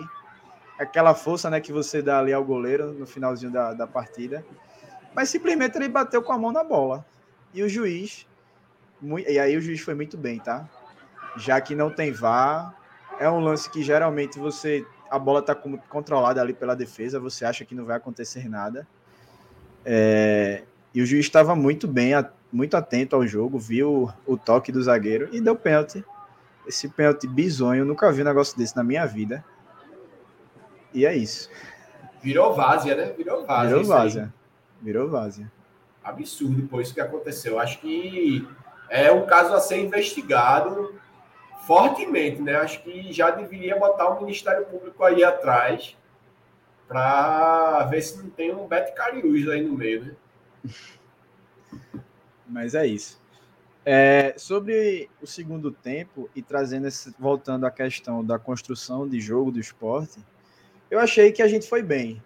A gente foi bem. Diante de um adversário, tecnicamente, foi bem. E aí deixa eu pontuar para a galera não achar, pegar uma fala minha aqui e fazer um corte, sei lá, qualquer coisa, achando que eu estou falando que foi bem no jogo, tá? O esporte foi ruim no jogo. Eu falo bem em relação às chances que o esporte conseguiu criar é, diante do adversário, diante do contexto da partida, sair perdendo, uma fonte nova lotada, a gente teve chance de empatar e sair até vitorioso. Óbvio que Bahia poderia ter feito um placar elástico, mas Kaique França está ali para isso, né? E aí ele poderia ter garantido ou o empate, ou se a gente consegue fazer o 2 a 1 virar a partida, ele também garantia a vitória não seria nada de outro mundo. A gente já viu atuações, isso a gente está cansado de ver no futebol, o goleiro fechar a barra do outro lado e o, e o time conseguir a vitória ou até um empate heróico. Mas infelizmente não foi o que aconteceu. Sendo que eu acho que vale destacar esse poder de criação que o esporte, eu acho que ele vem numa, numa evolução. Teve até um comentário aqui, a de Milton. O time vem melhorando, apesar de alguns jogadores, Coutinho voando. Eu acho que essa parte ofensiva é, é um tijolinho a mais que o esporte coloca ali nessa, com essa partida em relação a esse poder de criação, em relação a essa organização ofensiva, que a gente conseguiu, diante do adversário difícil, criar boas chances. Então, até para a gente fechar, né, Nel, esse, essa parte, já indo para o finalzinho ali, né, para o gol do desempate, se tu tem algo mais a destacar sobre isso. Não, acho que é isso mesmo, a gente explanou bem, acho que o time está se ajeitando, né, dá para ter uma esperança, principalmente ofensivamente, né, é, defensivamente vai continuar preocupando, mas pelo menos a gente tem a certeza agora de que tem goleiro, né, é, e que só, assim, eu sei que o assunto é mais ofensivo, mas só para dizer que, assim, não, não é Kaique França, apesar de terem sido defesas difíceis, eu vou dizer assim, não fez nada demais, né? Porque ele tomou dois gols. Mas só que é o tipo do jogo que a gente podia ter tomado oito, né? Oito gols a gente podia ter tomado, se não fosse goleiro. E que até eu queria pegar, vou ver se eu acho aqui mais acima, um comentário de vida, o Wendel Leite. Ah, deixa eu ver se eu acho aqui. Aqui, ó, ele fala: Daniel, tu acha que Renan defendia as bolas que Kaique França defendeu? Não defendia nenhuma, meu amigo. Nenhuma. Kaique, é, se a gente tivesse ontem um goleiro feito Renan, feito Denis, feito Saulo, feito Carlos Eduardo, a gente tinha tomado um sacode histórico ontem. E se brincar, a humilhação ia ser maior do que a que a gente aplicou no Bahia ano passado. Né? Kaique França fechou o gol né? e, e, e garantiu aí essa, esse resultado. E futebol é isso. Não é o Bahia que foi incompetente. Não, pô, o Bahia finalizou bem, o Bahia tem um time bom, tá arrumado de verdade. E, mas a gente tem goleiro. O goleiro fechou a barra até onde ele deu, mas ele também não é, é um deus, né? Ele é só um, um mero goleiro. Ele não é magrão, né? Não é magrão, né? E a, é magrão, ontem pegaria em bomba, mas foi muita pressão, mas é isso, eu acho que, que dá esperança, sim, ao setor ofensivo. E se ajeitar o defensivo, acho que o esporte tem tudo para chegar na Série B aí já preparadíssimo, né? Se ajeitar a parte defensiva. É isso. E para fechar, é, Pedro até fala aqui, ó, no segundo tempo, ofensivamente o esporte foi bem, mas defensivamente piorou muito. O Bahia estava tocando bola na área do esporte. Eu acho que a gente até se beneficiou, Pedro, porque o Rogério começa a mudar o time, ele tira ali é, peças importantes do, do time, principalmente ali da, da parte ofensiva. Deixa eu ver aqui quais foram as substituições do Bahia ele tira aos 66 Tassiano e Biel, que são peças fundamentais do sistema ofensivo do Bahia, e aí já cai um pouquinho, né? É, aos 80, ele tira Everton Ribeiro e Cauli, acredito que até para dar um gás maior ao time. Everton Ribeiro, 34 anos, início de temporada, é um cara que precisa ter um cuidado maior, então ele tira essas duas peças, Cauli, que vem sendo o destaque do Bahia desde a temporada passada, então ele tira os quatro da, da frente, que fizeram o maior salseiro ali na, na, na, zaga do esporte. Então por isso o Bahia também até cai um pouco esse poder ofensivo. Coloca Ratão. E aí eu só vim prestar atenção ao nome dele, que é um jogador até muito acionado pelo Bahia, Rafael Ratão. Depois que terminou o jogo, que a cabeça esfriou, eu disse: Puta que pariu, velho. Por isso que a gente levou o gol. Olha o nome do cara. É. Então, assim, a gente sabe que o esporte, é, obviamente, é uma brincadeira, é algo folclórico, mas é incrível como a gente leva a gol desses caras, com esses nomes peculiares, né? É... E aí eu vou até trazer o comentário de Ivanildo, que ele fala do gol que deu a vitória ao, ao Bahia. Deixa eu ver se eu acho aqui. Ah, Souza não percebeu que Rogério colocou um garoto de 17 anos em cima de Filipinho, que é Roger, que foi ele quem deu a assistência, driblou facilmente Filipinho. que minutos antes do gol demonstrava cãibra, né? Ele fala que Filipinho estava com essa, esse problema físico. E aí Rogério inteligentemente colocou o garoto para rápido, né? Cheio de, de juventude, vitalidade para cima de Filipinho, que já vinha muito mal e tem até esse, esse comentário aí de, de Vanildo em relação à parte física que eu não, não reparei. Confesso que no momento do jogo não tive essa, essa visão. Mas ele tava aí, mesmo. É, pela memória tava. Ele tava sentindo as câimbras já. Então faltou essa, essa análise também por parte de Sosso de tentar enxergar essa vulnerabilidade até pela parte técnica que já vinha muito mal durante toda a partida e também a parte física, né? E aí Lucas, fala agora puxando pela memória, é assim, não querendo isentar Sosso também, mas Filipinho, ele só demonstrou esse cansaço aí, essas câimbras, quando já tinha feito todas as alterações. Ele aí não tinha o que fazer também. Ah, sim, então é. Então aí realmente vale o registro, de fato. Não tinha, não tinha como substituir. É.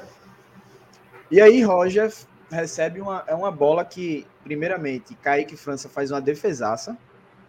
Ele se estica ali. É uma defesa que não tem o mesmo grau de dificuldade da que Magrão fez contra o Cruzeiro, no jogo que a gente venceu o Cruzeiro lá no Mineirão, uma bola que ele estica o braço em cima da linha, foi uma bola mais rasteira, mas Kaique também ele pula é, de forma lateral assim, né, e consegue fazer a defesa. Pedro Lima pega o rebote, ele vai até a linha lateral ali, dá um bombom para frente e é onde tem um lance um pouco polêmico, porque Souza até destaca isso na coletiva dele, que achou um lance faltoso, deixou claro que não é uma desculpa para a derrota, mas é um lance que o jogador do Bahia chega mais duro ali, mas também não vi nenhum torcedor do esporte ou dirigente reclamando de forma assintosa, chorando que aquele lance foi determinante para a derrota, né, para o gol do Bahia. Mas fica esse destaque. E aí essa bola, o esporte rifa, né, a bola com o Pedro. E teve até uns comentários no grupo da gente, acho que foi até o que trouxe, ele disse, porque eu comentei assim, além do erro de Filipinho na marcação, todo o cansaço, a parte técnica, né, que ele não conseguiu marcar bem, e o mérito, obviamente, do jogador do Bahia, mas Pedro Lima, e aí talvez entre questão da idade, o cansaço, falta de concentração, enfim, vários fatores. Pedro Lima ele só assiste Rafael Ratão entrar na área e eu acho que ele não confiava que aquela bola ia chegar, né, para Rafael Ratão cabecear. E ele só assiste a, a finalização. Então, Filipinho é vencido, né, pelo drible e o cruzamento acontece, mas Pedro Lima não faz essa marcação, ele não acompanha Rafael Ratão como ele deveria. E aí vem o golpe duríssimo nesse finalzinho, que assim, o um empate seria um grande resultado, né? Isso, é, foi, um, foi, foi triste, né, velho? E, e realmente acho que, acho que é o próprio Pedro Lima, se você pegar o replay aí, na hora que sai o gol, que ele chega atrasado, né? Ele esqueceu de ir, como tu dissesse, mas ele foi atrasado. E acho que ele percebe que foi erro dele e ele se joga ali no, no gramado, né?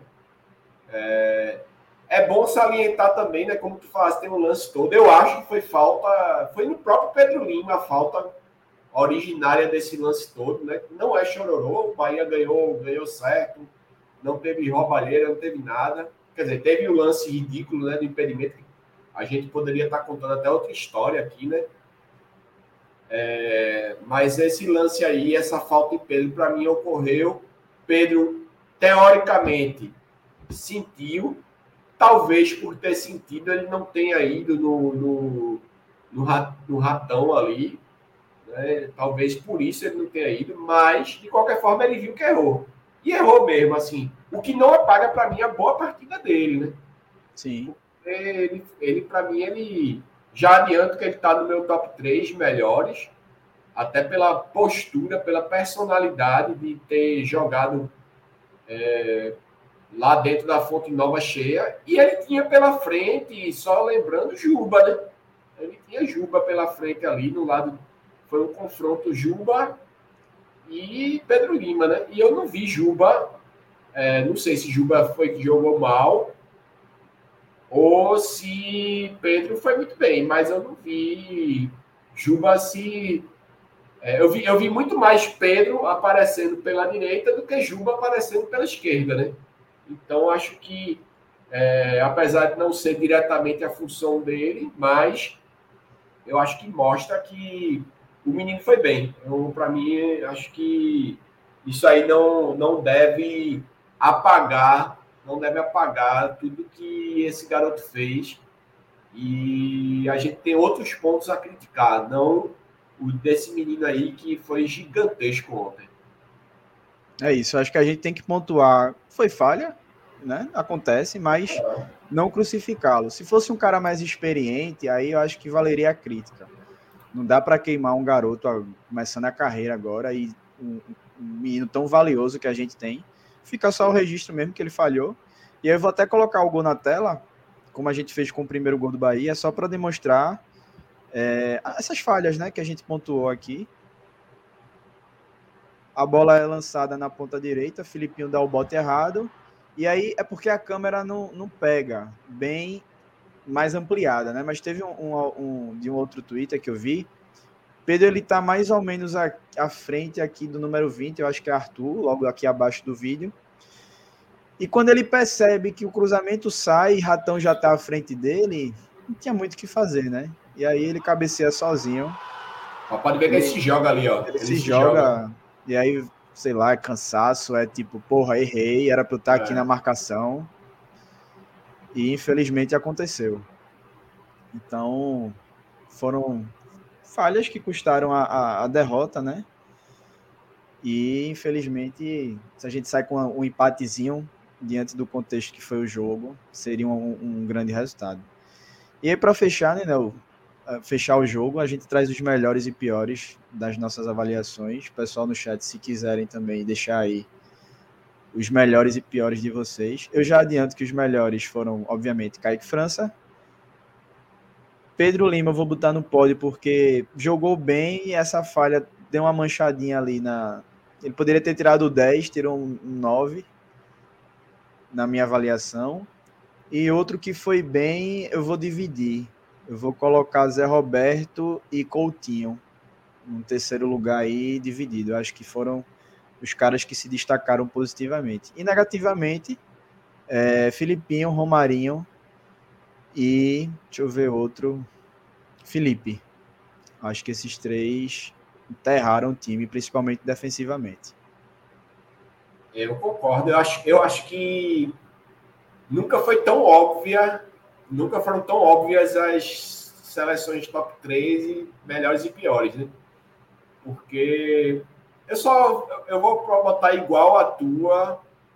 Melhores aí, eu só não vou botar Zé Roberto, eu vou deixar Coutinho, porque Coutinho acho que está bem acima da média.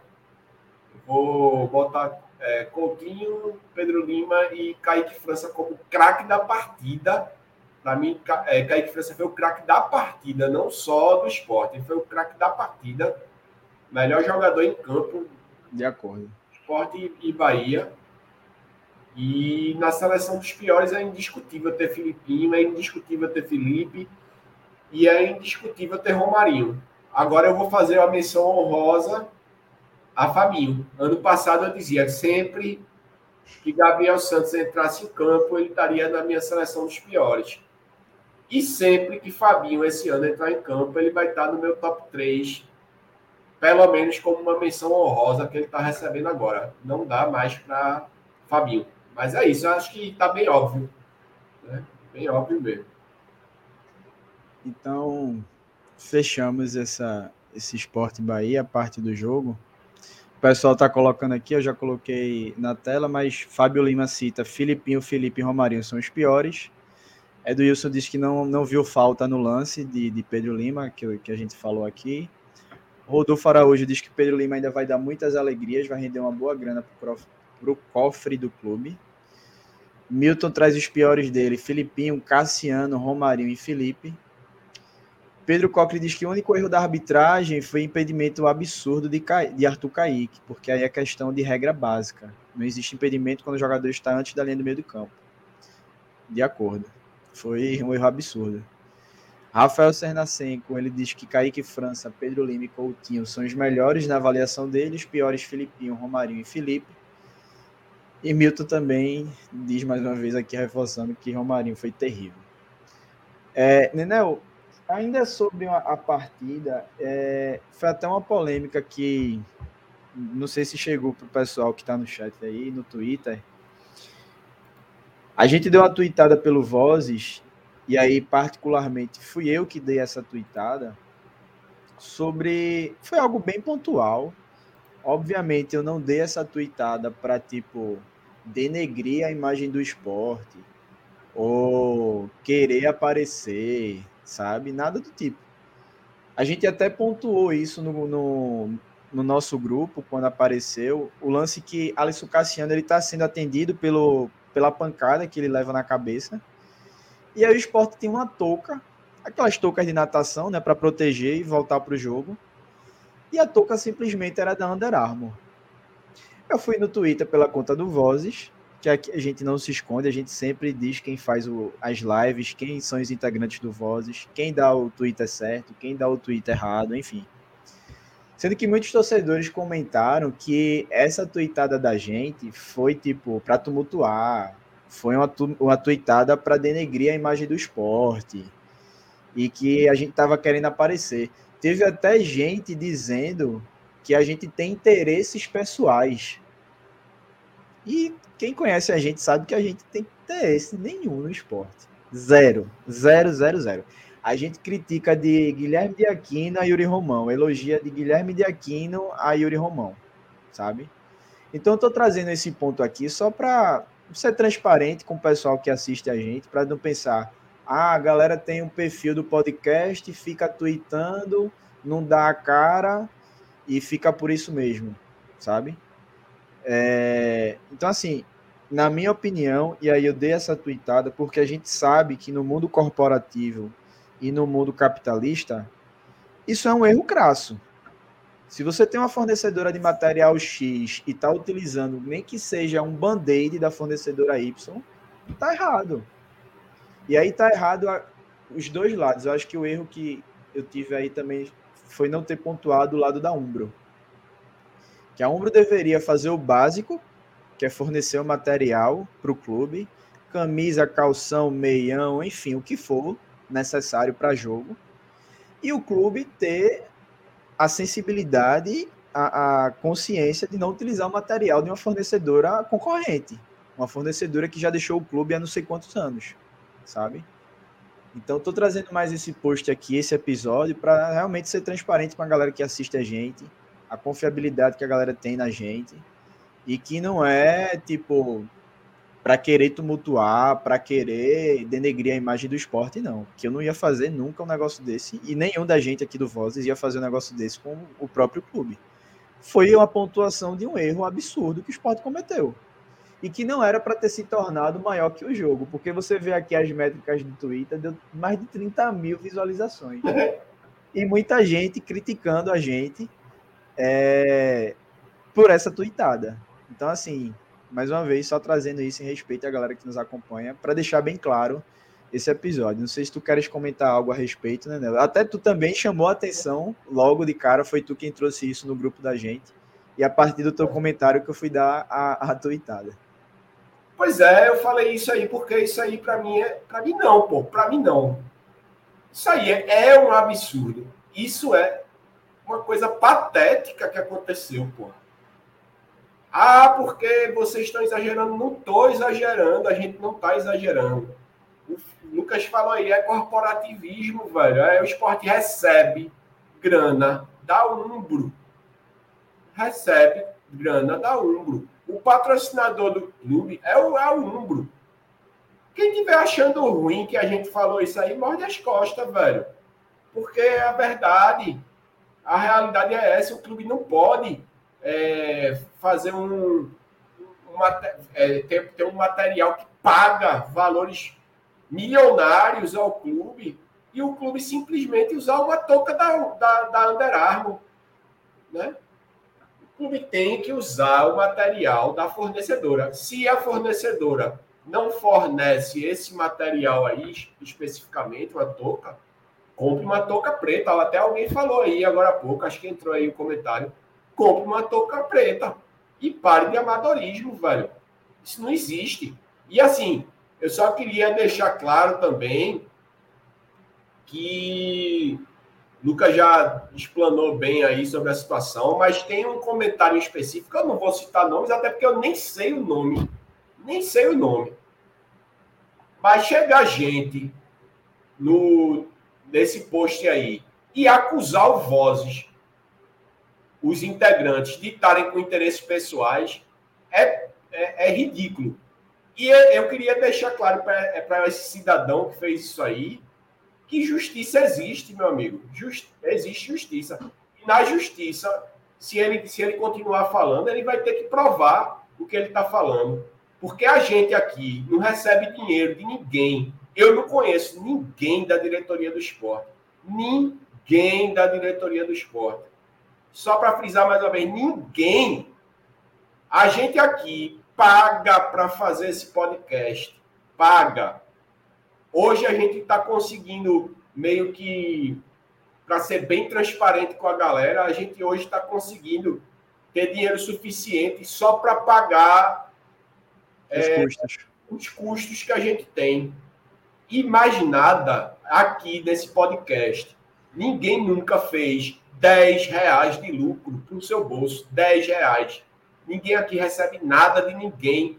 E eu não tenho interesse nenhum nenhum com essa gestão do clube, não.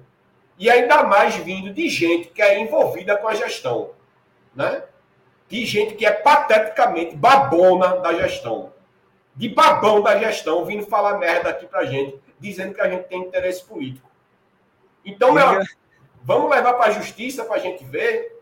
Bora para a gente ver? E o engraçado é que a gente já foi chamado de crítico da gestão, já foi chamado de amigo da gestão. Então a galera tem que se, quem, obviamente quem critica assim, né? Tem que se decidir. Ah, é. Ou a gente tá de um lado, ou a gente tá do outro, né? Pois é.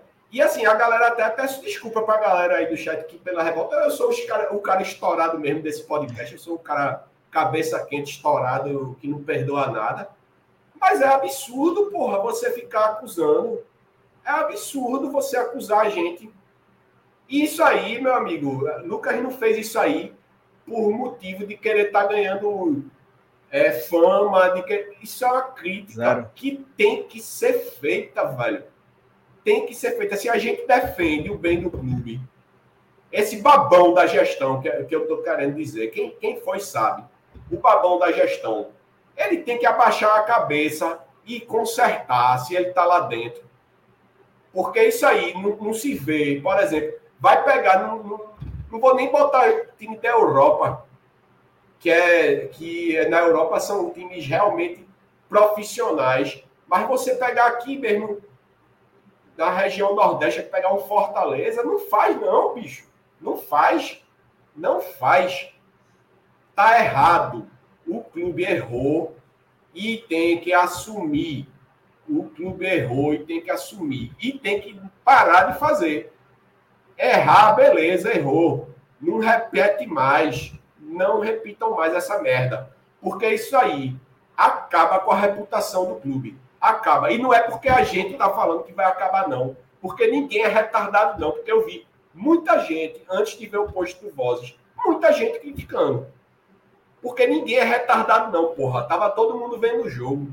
Tava todo mundo vendo o jogo quando o cara botou a, a, a, a, a touca. Não foi esse aí, não, Wendel. Foi esse aí, não. Esse aí acho que esqueceu a gente por um tempo. Graças esse a aí, Deus. graças a Deus, esqueceu a gente. Porque esse aí também não merece 10 centavos de atenção. Mas o cara que foi é um cara que é babãozinho da gestão, que está lá dentro né, da gestão.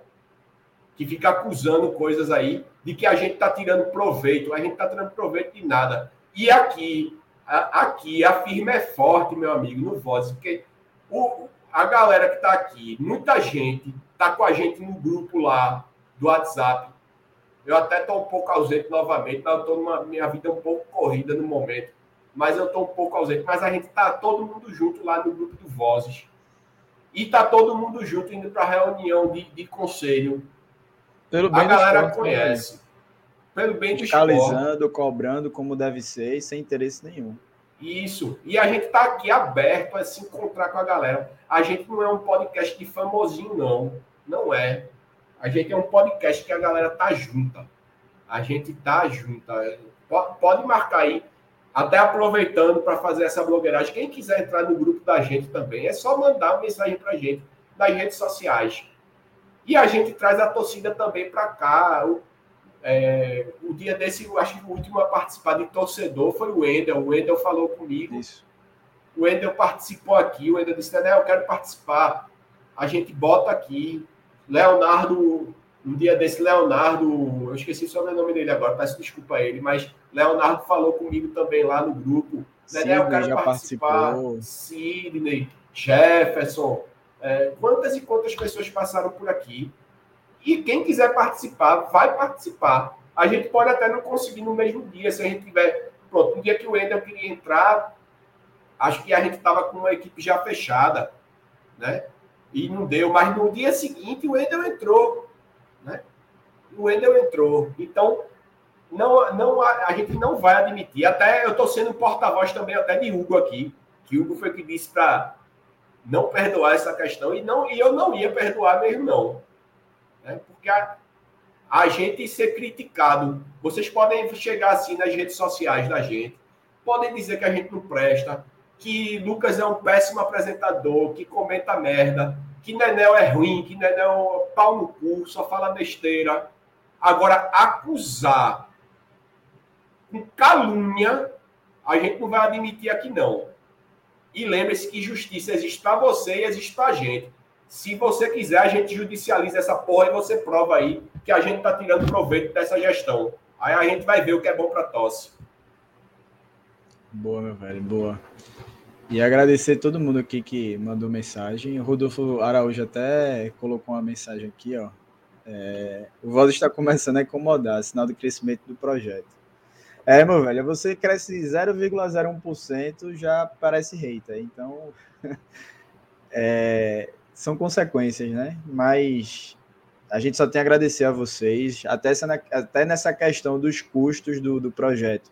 A gente já consegue tirar tanto do YouTube, das visualizações que a gente tem, quanto de vocês ajudando financeiramente, quanto vocês podem, sempre aí no Superchat, no Pix, para a gente manter aqui esse canal aberto junto com vocês.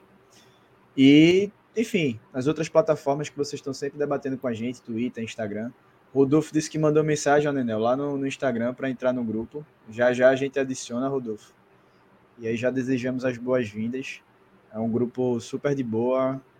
Os debates sobre o esporte, nada de, de, de aqueles grupos chatos de estar tá mandando assuntos aleatórios e de politicagem, tanto do, do, do clube, enfim. É isso. Só, só deixar esse registro e a gente já entra aqui, né, Nel? até para a gente caminhado, caminhando para o finalzinho do programa, porque hoje realmente teve muito, muito assunto. É, Pernambucano, né? O esporte joga amanhã contra o Central. Praticamente todo dia tem esporte agora. Esse calendário maluco por conta da, da Federação Pernambucana, em choque de datas com a Copa do Nordeste. Um jogo que estava marcado para quinta-feira foi remarcado para quarta e agora remarcado novamente para terça. E o esporte até chegou a cogitar, né, acionar o TJD de Pernambuco para mudar essa, essa, esse jogo, né, essa data marcado para amanhã, terça-feira. Mas o esporte desistiu de entrar na justiça. O jogo está mantido, o esporte já colocou os ingressos à venda, o, serviço de jogo já está funcionando quem já fez seu check-in, quem vai fazer. Então o esporte decidiu. E aí, Nenel, se quiser comentar é, algo sobre a partida, né? Contra o Central, sobre essa bagunça toda e até sobre o time também, porque obviamente a gente não vai poder jogar com o time titular e talvez até peças que entraram no segundo tempo, porque não há o descanso mínimo necessário de um jogo para o outro. É, isso aí é mais uma palhaçada, né? Mais uma vergonha.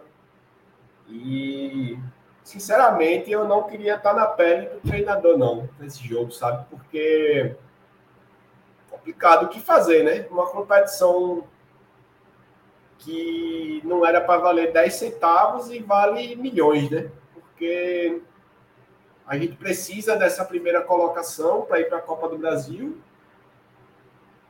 Mas o que fazer diante de a gente ter jogado ontem e mais uma vez o presidente da federação em seus desmandos, né? Bota o time, é, faz o que ele quer, né?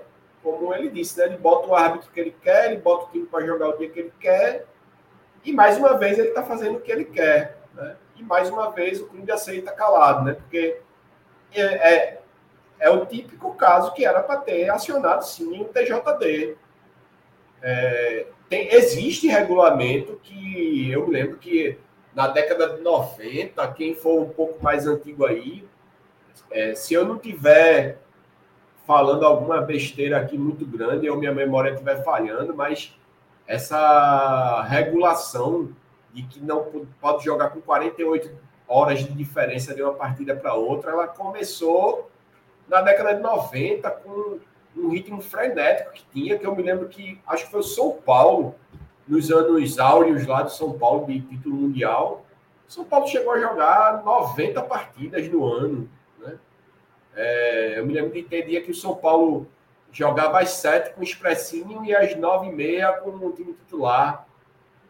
E isso aí era muito prejudicial, né? Ah, era não, é muito prejudicial. E aí vem Evandro Carvalho, porque essa decisão só, só, só pode ter vindo da cabeça dele, né? e bota a partida para ser 48 horas depois de um jogo lá em Salvador isso é tão burro, tão estúpido, que não está prejudicando, não está só quebrando a lei, nem está prejudicando o esporte, mas prejudica mais ainda essa competição patética que é o galeto, né? É mais um, um, um fato altamente prejudicial ao galeto, é, que tira a credibilidade, tira a qualidade do evento e mostra que o futebol pernambucano é uma várzea, né? É uma várzea hoje. Então, acho que é, eu, no lugar de Sosso, não tem muito o que fazer, é botar o time reserva e torcer. Esse não era o jogo para botar o time reserva, né? Esse não era o jogo para botar um time reserva. Central Esse, que vem bem, né? Central que vem bem, era para o esporte ganhar o jogo, né? Visando a Copa do Brasil, mas corre o risco sério de perder, né? Porque vai ter que poupar. Não tem para onde correr, vai poupar o time não dá para jogar 48 horas. Assim como se fosse o do 13 amanhã e o do Central sexta, acho que seria muito mais plausível poupar contra o 13, né? Mas é, é, é o contrário, né? Então vai ter que poupar contra o Central. É. O Rosivaldo até pergunta aqui se o time titular joga. É, não vai dar, até pela, pelo respeito, acho que são 66 horas o mínimo, né, de um jogo para o outro que tem que ser respeitado pelo regulamento. E aí, obviamente, Souza vai ter que quebrar um pouco a cabeça para ver que vai poder ir a campo. É, principalmente quem não jogou. E aí, Freemind traz até uma escalação aqui: ó. Thiago Couto, Lucas Ramon, Renzo, Thierry, se tiver melhorado da conjuntivite. Eu não vi se tem, teve alguma atualização em relação ao quadro dele de, de conjuntivite. Rosales na esquerda, porque talvez Riquelme não, não esteja apto para a partida, deve estar lesionado ainda. Ítalo, Lucas André, Pedro Vilhena, Paulinho e mais dois. Acho que vai ser bem por aí, tá? Tem jogadores aí que nem entraram em campo ontem, alguns jogaram poucos minutos. E aí vai ter que fazer essa mescla. Milton lembra aqui que o Central também jogou ontem. Então prejudica os dois clubes, né? E aí fica difícil. Você prejudica o espetáculo. Já é um campeonato ruim, dentre todos os fatores que tem para ele ser ruim. E a galera consegue piorar cada vez mais. É... E aí o Wendel fala aqui, ó, pergunta, placar para amanhã. Acho que a gente ganha, Wendel. 2 a 0 Só não sei se vai ser com esses gols dos jogadores que tu falou, viu? eu acho que eles não jogam. Se quiser arriscar um, um, placar aí. Eu acho que, assim, eu vou dizer que o esporte ganha, mas não, não daria extrema certeza, não. Acho que o esporte ganha de 1 a 0 choradinho ali, até porque vai ser um time alternativo, né? Mas não vai me surpreender um empate, tá? Porque Mauro Fernandes, pelo que eu soube, assim, comparado com o que a gente vê no interior, ele está fazendo um time ajeitadinho, né? Acho que dá para talvez dê para eles surpreenderem pelas circunstâncias da partida. E assim, é, é, até Milton falou que o Central jogou ontem, mas a gente vem mais desgastado, né? Porque é um foi um mais distante, né? Um, a viagem, né? A viagem, a qualidade da partida em si, né? Então a gente chega pior para a partida. E aí a torcida também entender que, assim, caso venha acontecer um tropeço, um empate, uma derrota, não é demite Sosso, ninguém presta, é entender o contexto desse jogo de amanhã, porque o jogo mais importante da semana é o da sexta, contra o 13, para a gente se recuperar na Copa do Nordeste. Então, assim, o jogo de amanhã é se já estava rodando o elenco, amanhã é para rodar completamente. Completamente. Em respeito a esse descanso dos jogadores que atuaram contra o Bahia. Sandro Falcão, ele manda o superchat aqui. Sandro, meu velho, muito obrigado. Ele fala que Pedro Lima joga para minutagem e aumentar a multa. Sandro, eu acho que amanhã, de frente, pelo menos, eu, eu acredito que ele não joga. Talvez entre no segundo tempo, mas eu acho que vai ser uma partida para realmente Lucas Ramon jogar o, o jogo inteiro.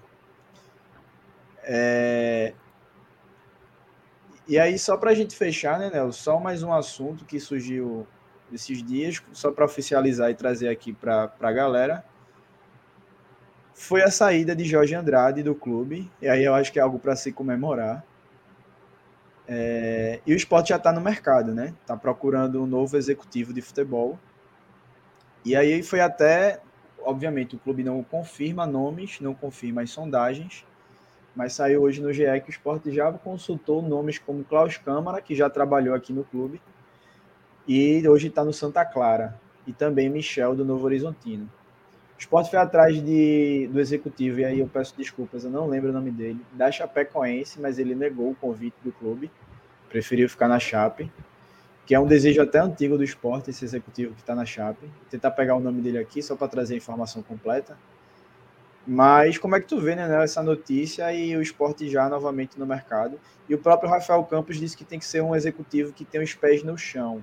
Não pode ser um cara que venha transformar o clube, mas que seja um cara que se adapte ao projeto que já está em curso. É, assim, primeiramente, né, dá graças a Deus que Jorge Andrade foi embora, né? Acho que já, como o Rodolfo falou aqui no, no, no chat, é, já foi tarde e que seja feliz bem longe do esporte, concordo plenamente. E, assim, muito me preocupa o que vai vir, né? Porque conhecendo bem o trabalho dessa gestão, vai chegar algo do mesmo nível, né? Vai ser daí para pior. Porque é, deixa o cara como é que eu posso dizer? Deixa o cara fazer o que quer, né? Porque é isso que a gestão não é uma gestão que chega junto, né? Tudo bem que agora tem um comitê gestor, talvez seja diferente, mas o que a gente viu ano passado foi aquele negócio deixa lá, né? É, eu apostaria que Yuri vai acreditar na lealdade dele e trazer Augusto Carreiras para substituir Jorge Andrade, porque eu acho que vai ser o ideal aí, né? Trazer, dar, dar função novamente a Augusto Carreiras, né? No futebol, no caso, né? Porque ele continua altamente atuante dentro do esporte, né? Graças não, à sua não, não. grande lealdade. Mas, assim, muito me preocupa, né? Acho que espero que venha algo de qualidade, né? E que se vier algo de qualidade, que é, dê ferramentas para que ele trabalhe bem, né? Não deixar ele ao Léo como fazer o que quiser e dar as portas do clube, né? Para esse novo executivo aí, né? Tomara que dessa vez o clube consiga acertar. O meu sonho era que Gustavo Grossi, que foi quem o Internacional demitiu para trazer Jorge Andrade, e para quem não sabe, Gustavo, acho que é Gustavo Grossi. Ele é o cara por trás de todo aquele River Plate campeoníssimo com Galhardo ele fez toda a estrutura dessa parte de gestão daquele River Plate que ganhou tudo com Galhardo. O Internacional contratou ele para ele dar uma reformulada na base do clube, nessa parte de transição base profissional. Mas, obviamente, é um cara que está um teto muito acima do patamar financeiro né, que a gente pode pagar hoje em dia. Infelizmente, essa troca para mim seria o ideal, mas não vai acontecer. Edilson pergunta onde Ney Pandolfo tá. Até um dia desse estava no Arruda, mas foi demitido lá ou pediu para sair. Eu acho que é um cara que já passou o seu tempo, eu acho que não, não, não iria nele. Klaus Câmara, como o Pedro falou, e também a matéria trouxe, eu acho que é um nome interessante. Fez um bom trabalho aqui. É, e o João ele traz até um comentário interessante. Yuri foi leal com o Jorge, mas Jorge não foi leal com ele.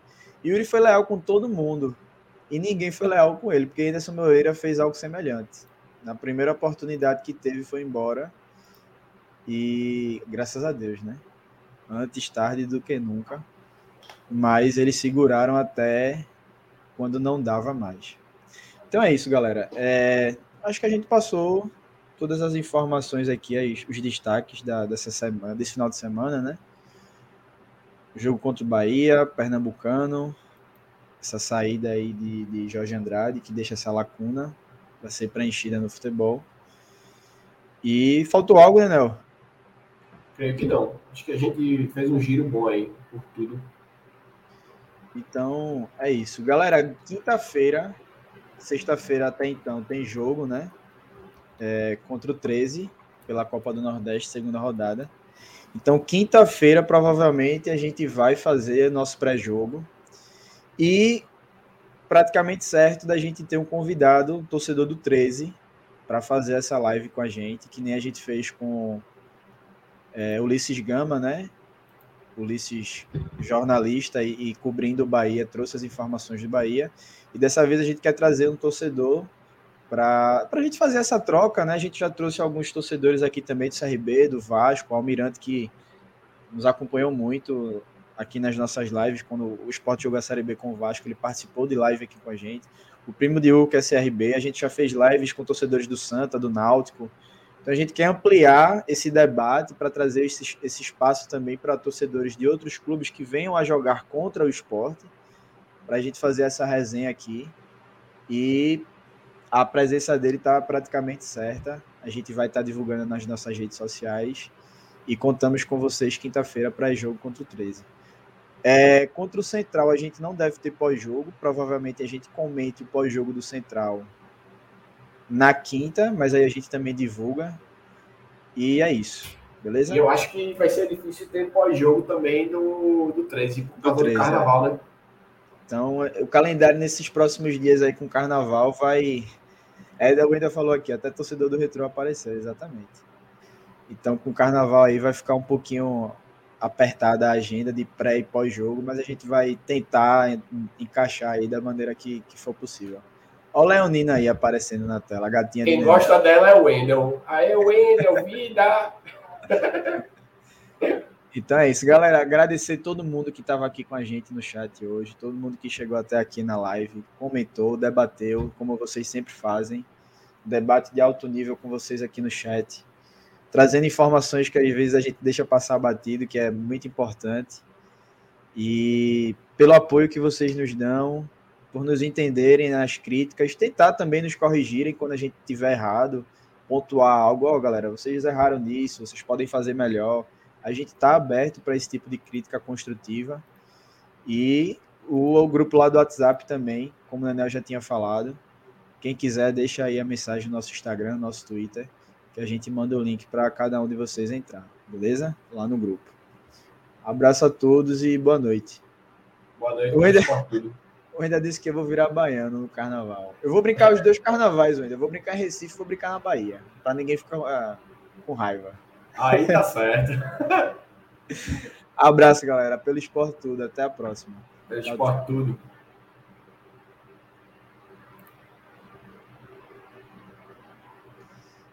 Nenel, tu, tu tira aí, que eu acho que o meu travou aqui a tela.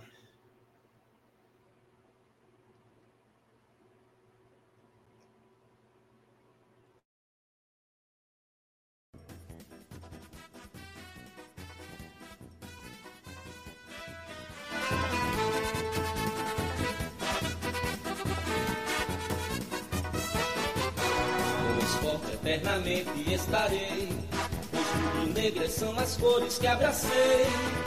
E o abraço de tão forte não tem separação. Pra mim, o meu esporte é religião. A vida a gente vive pra vencer. Esporte, esporte, uma razão para viver.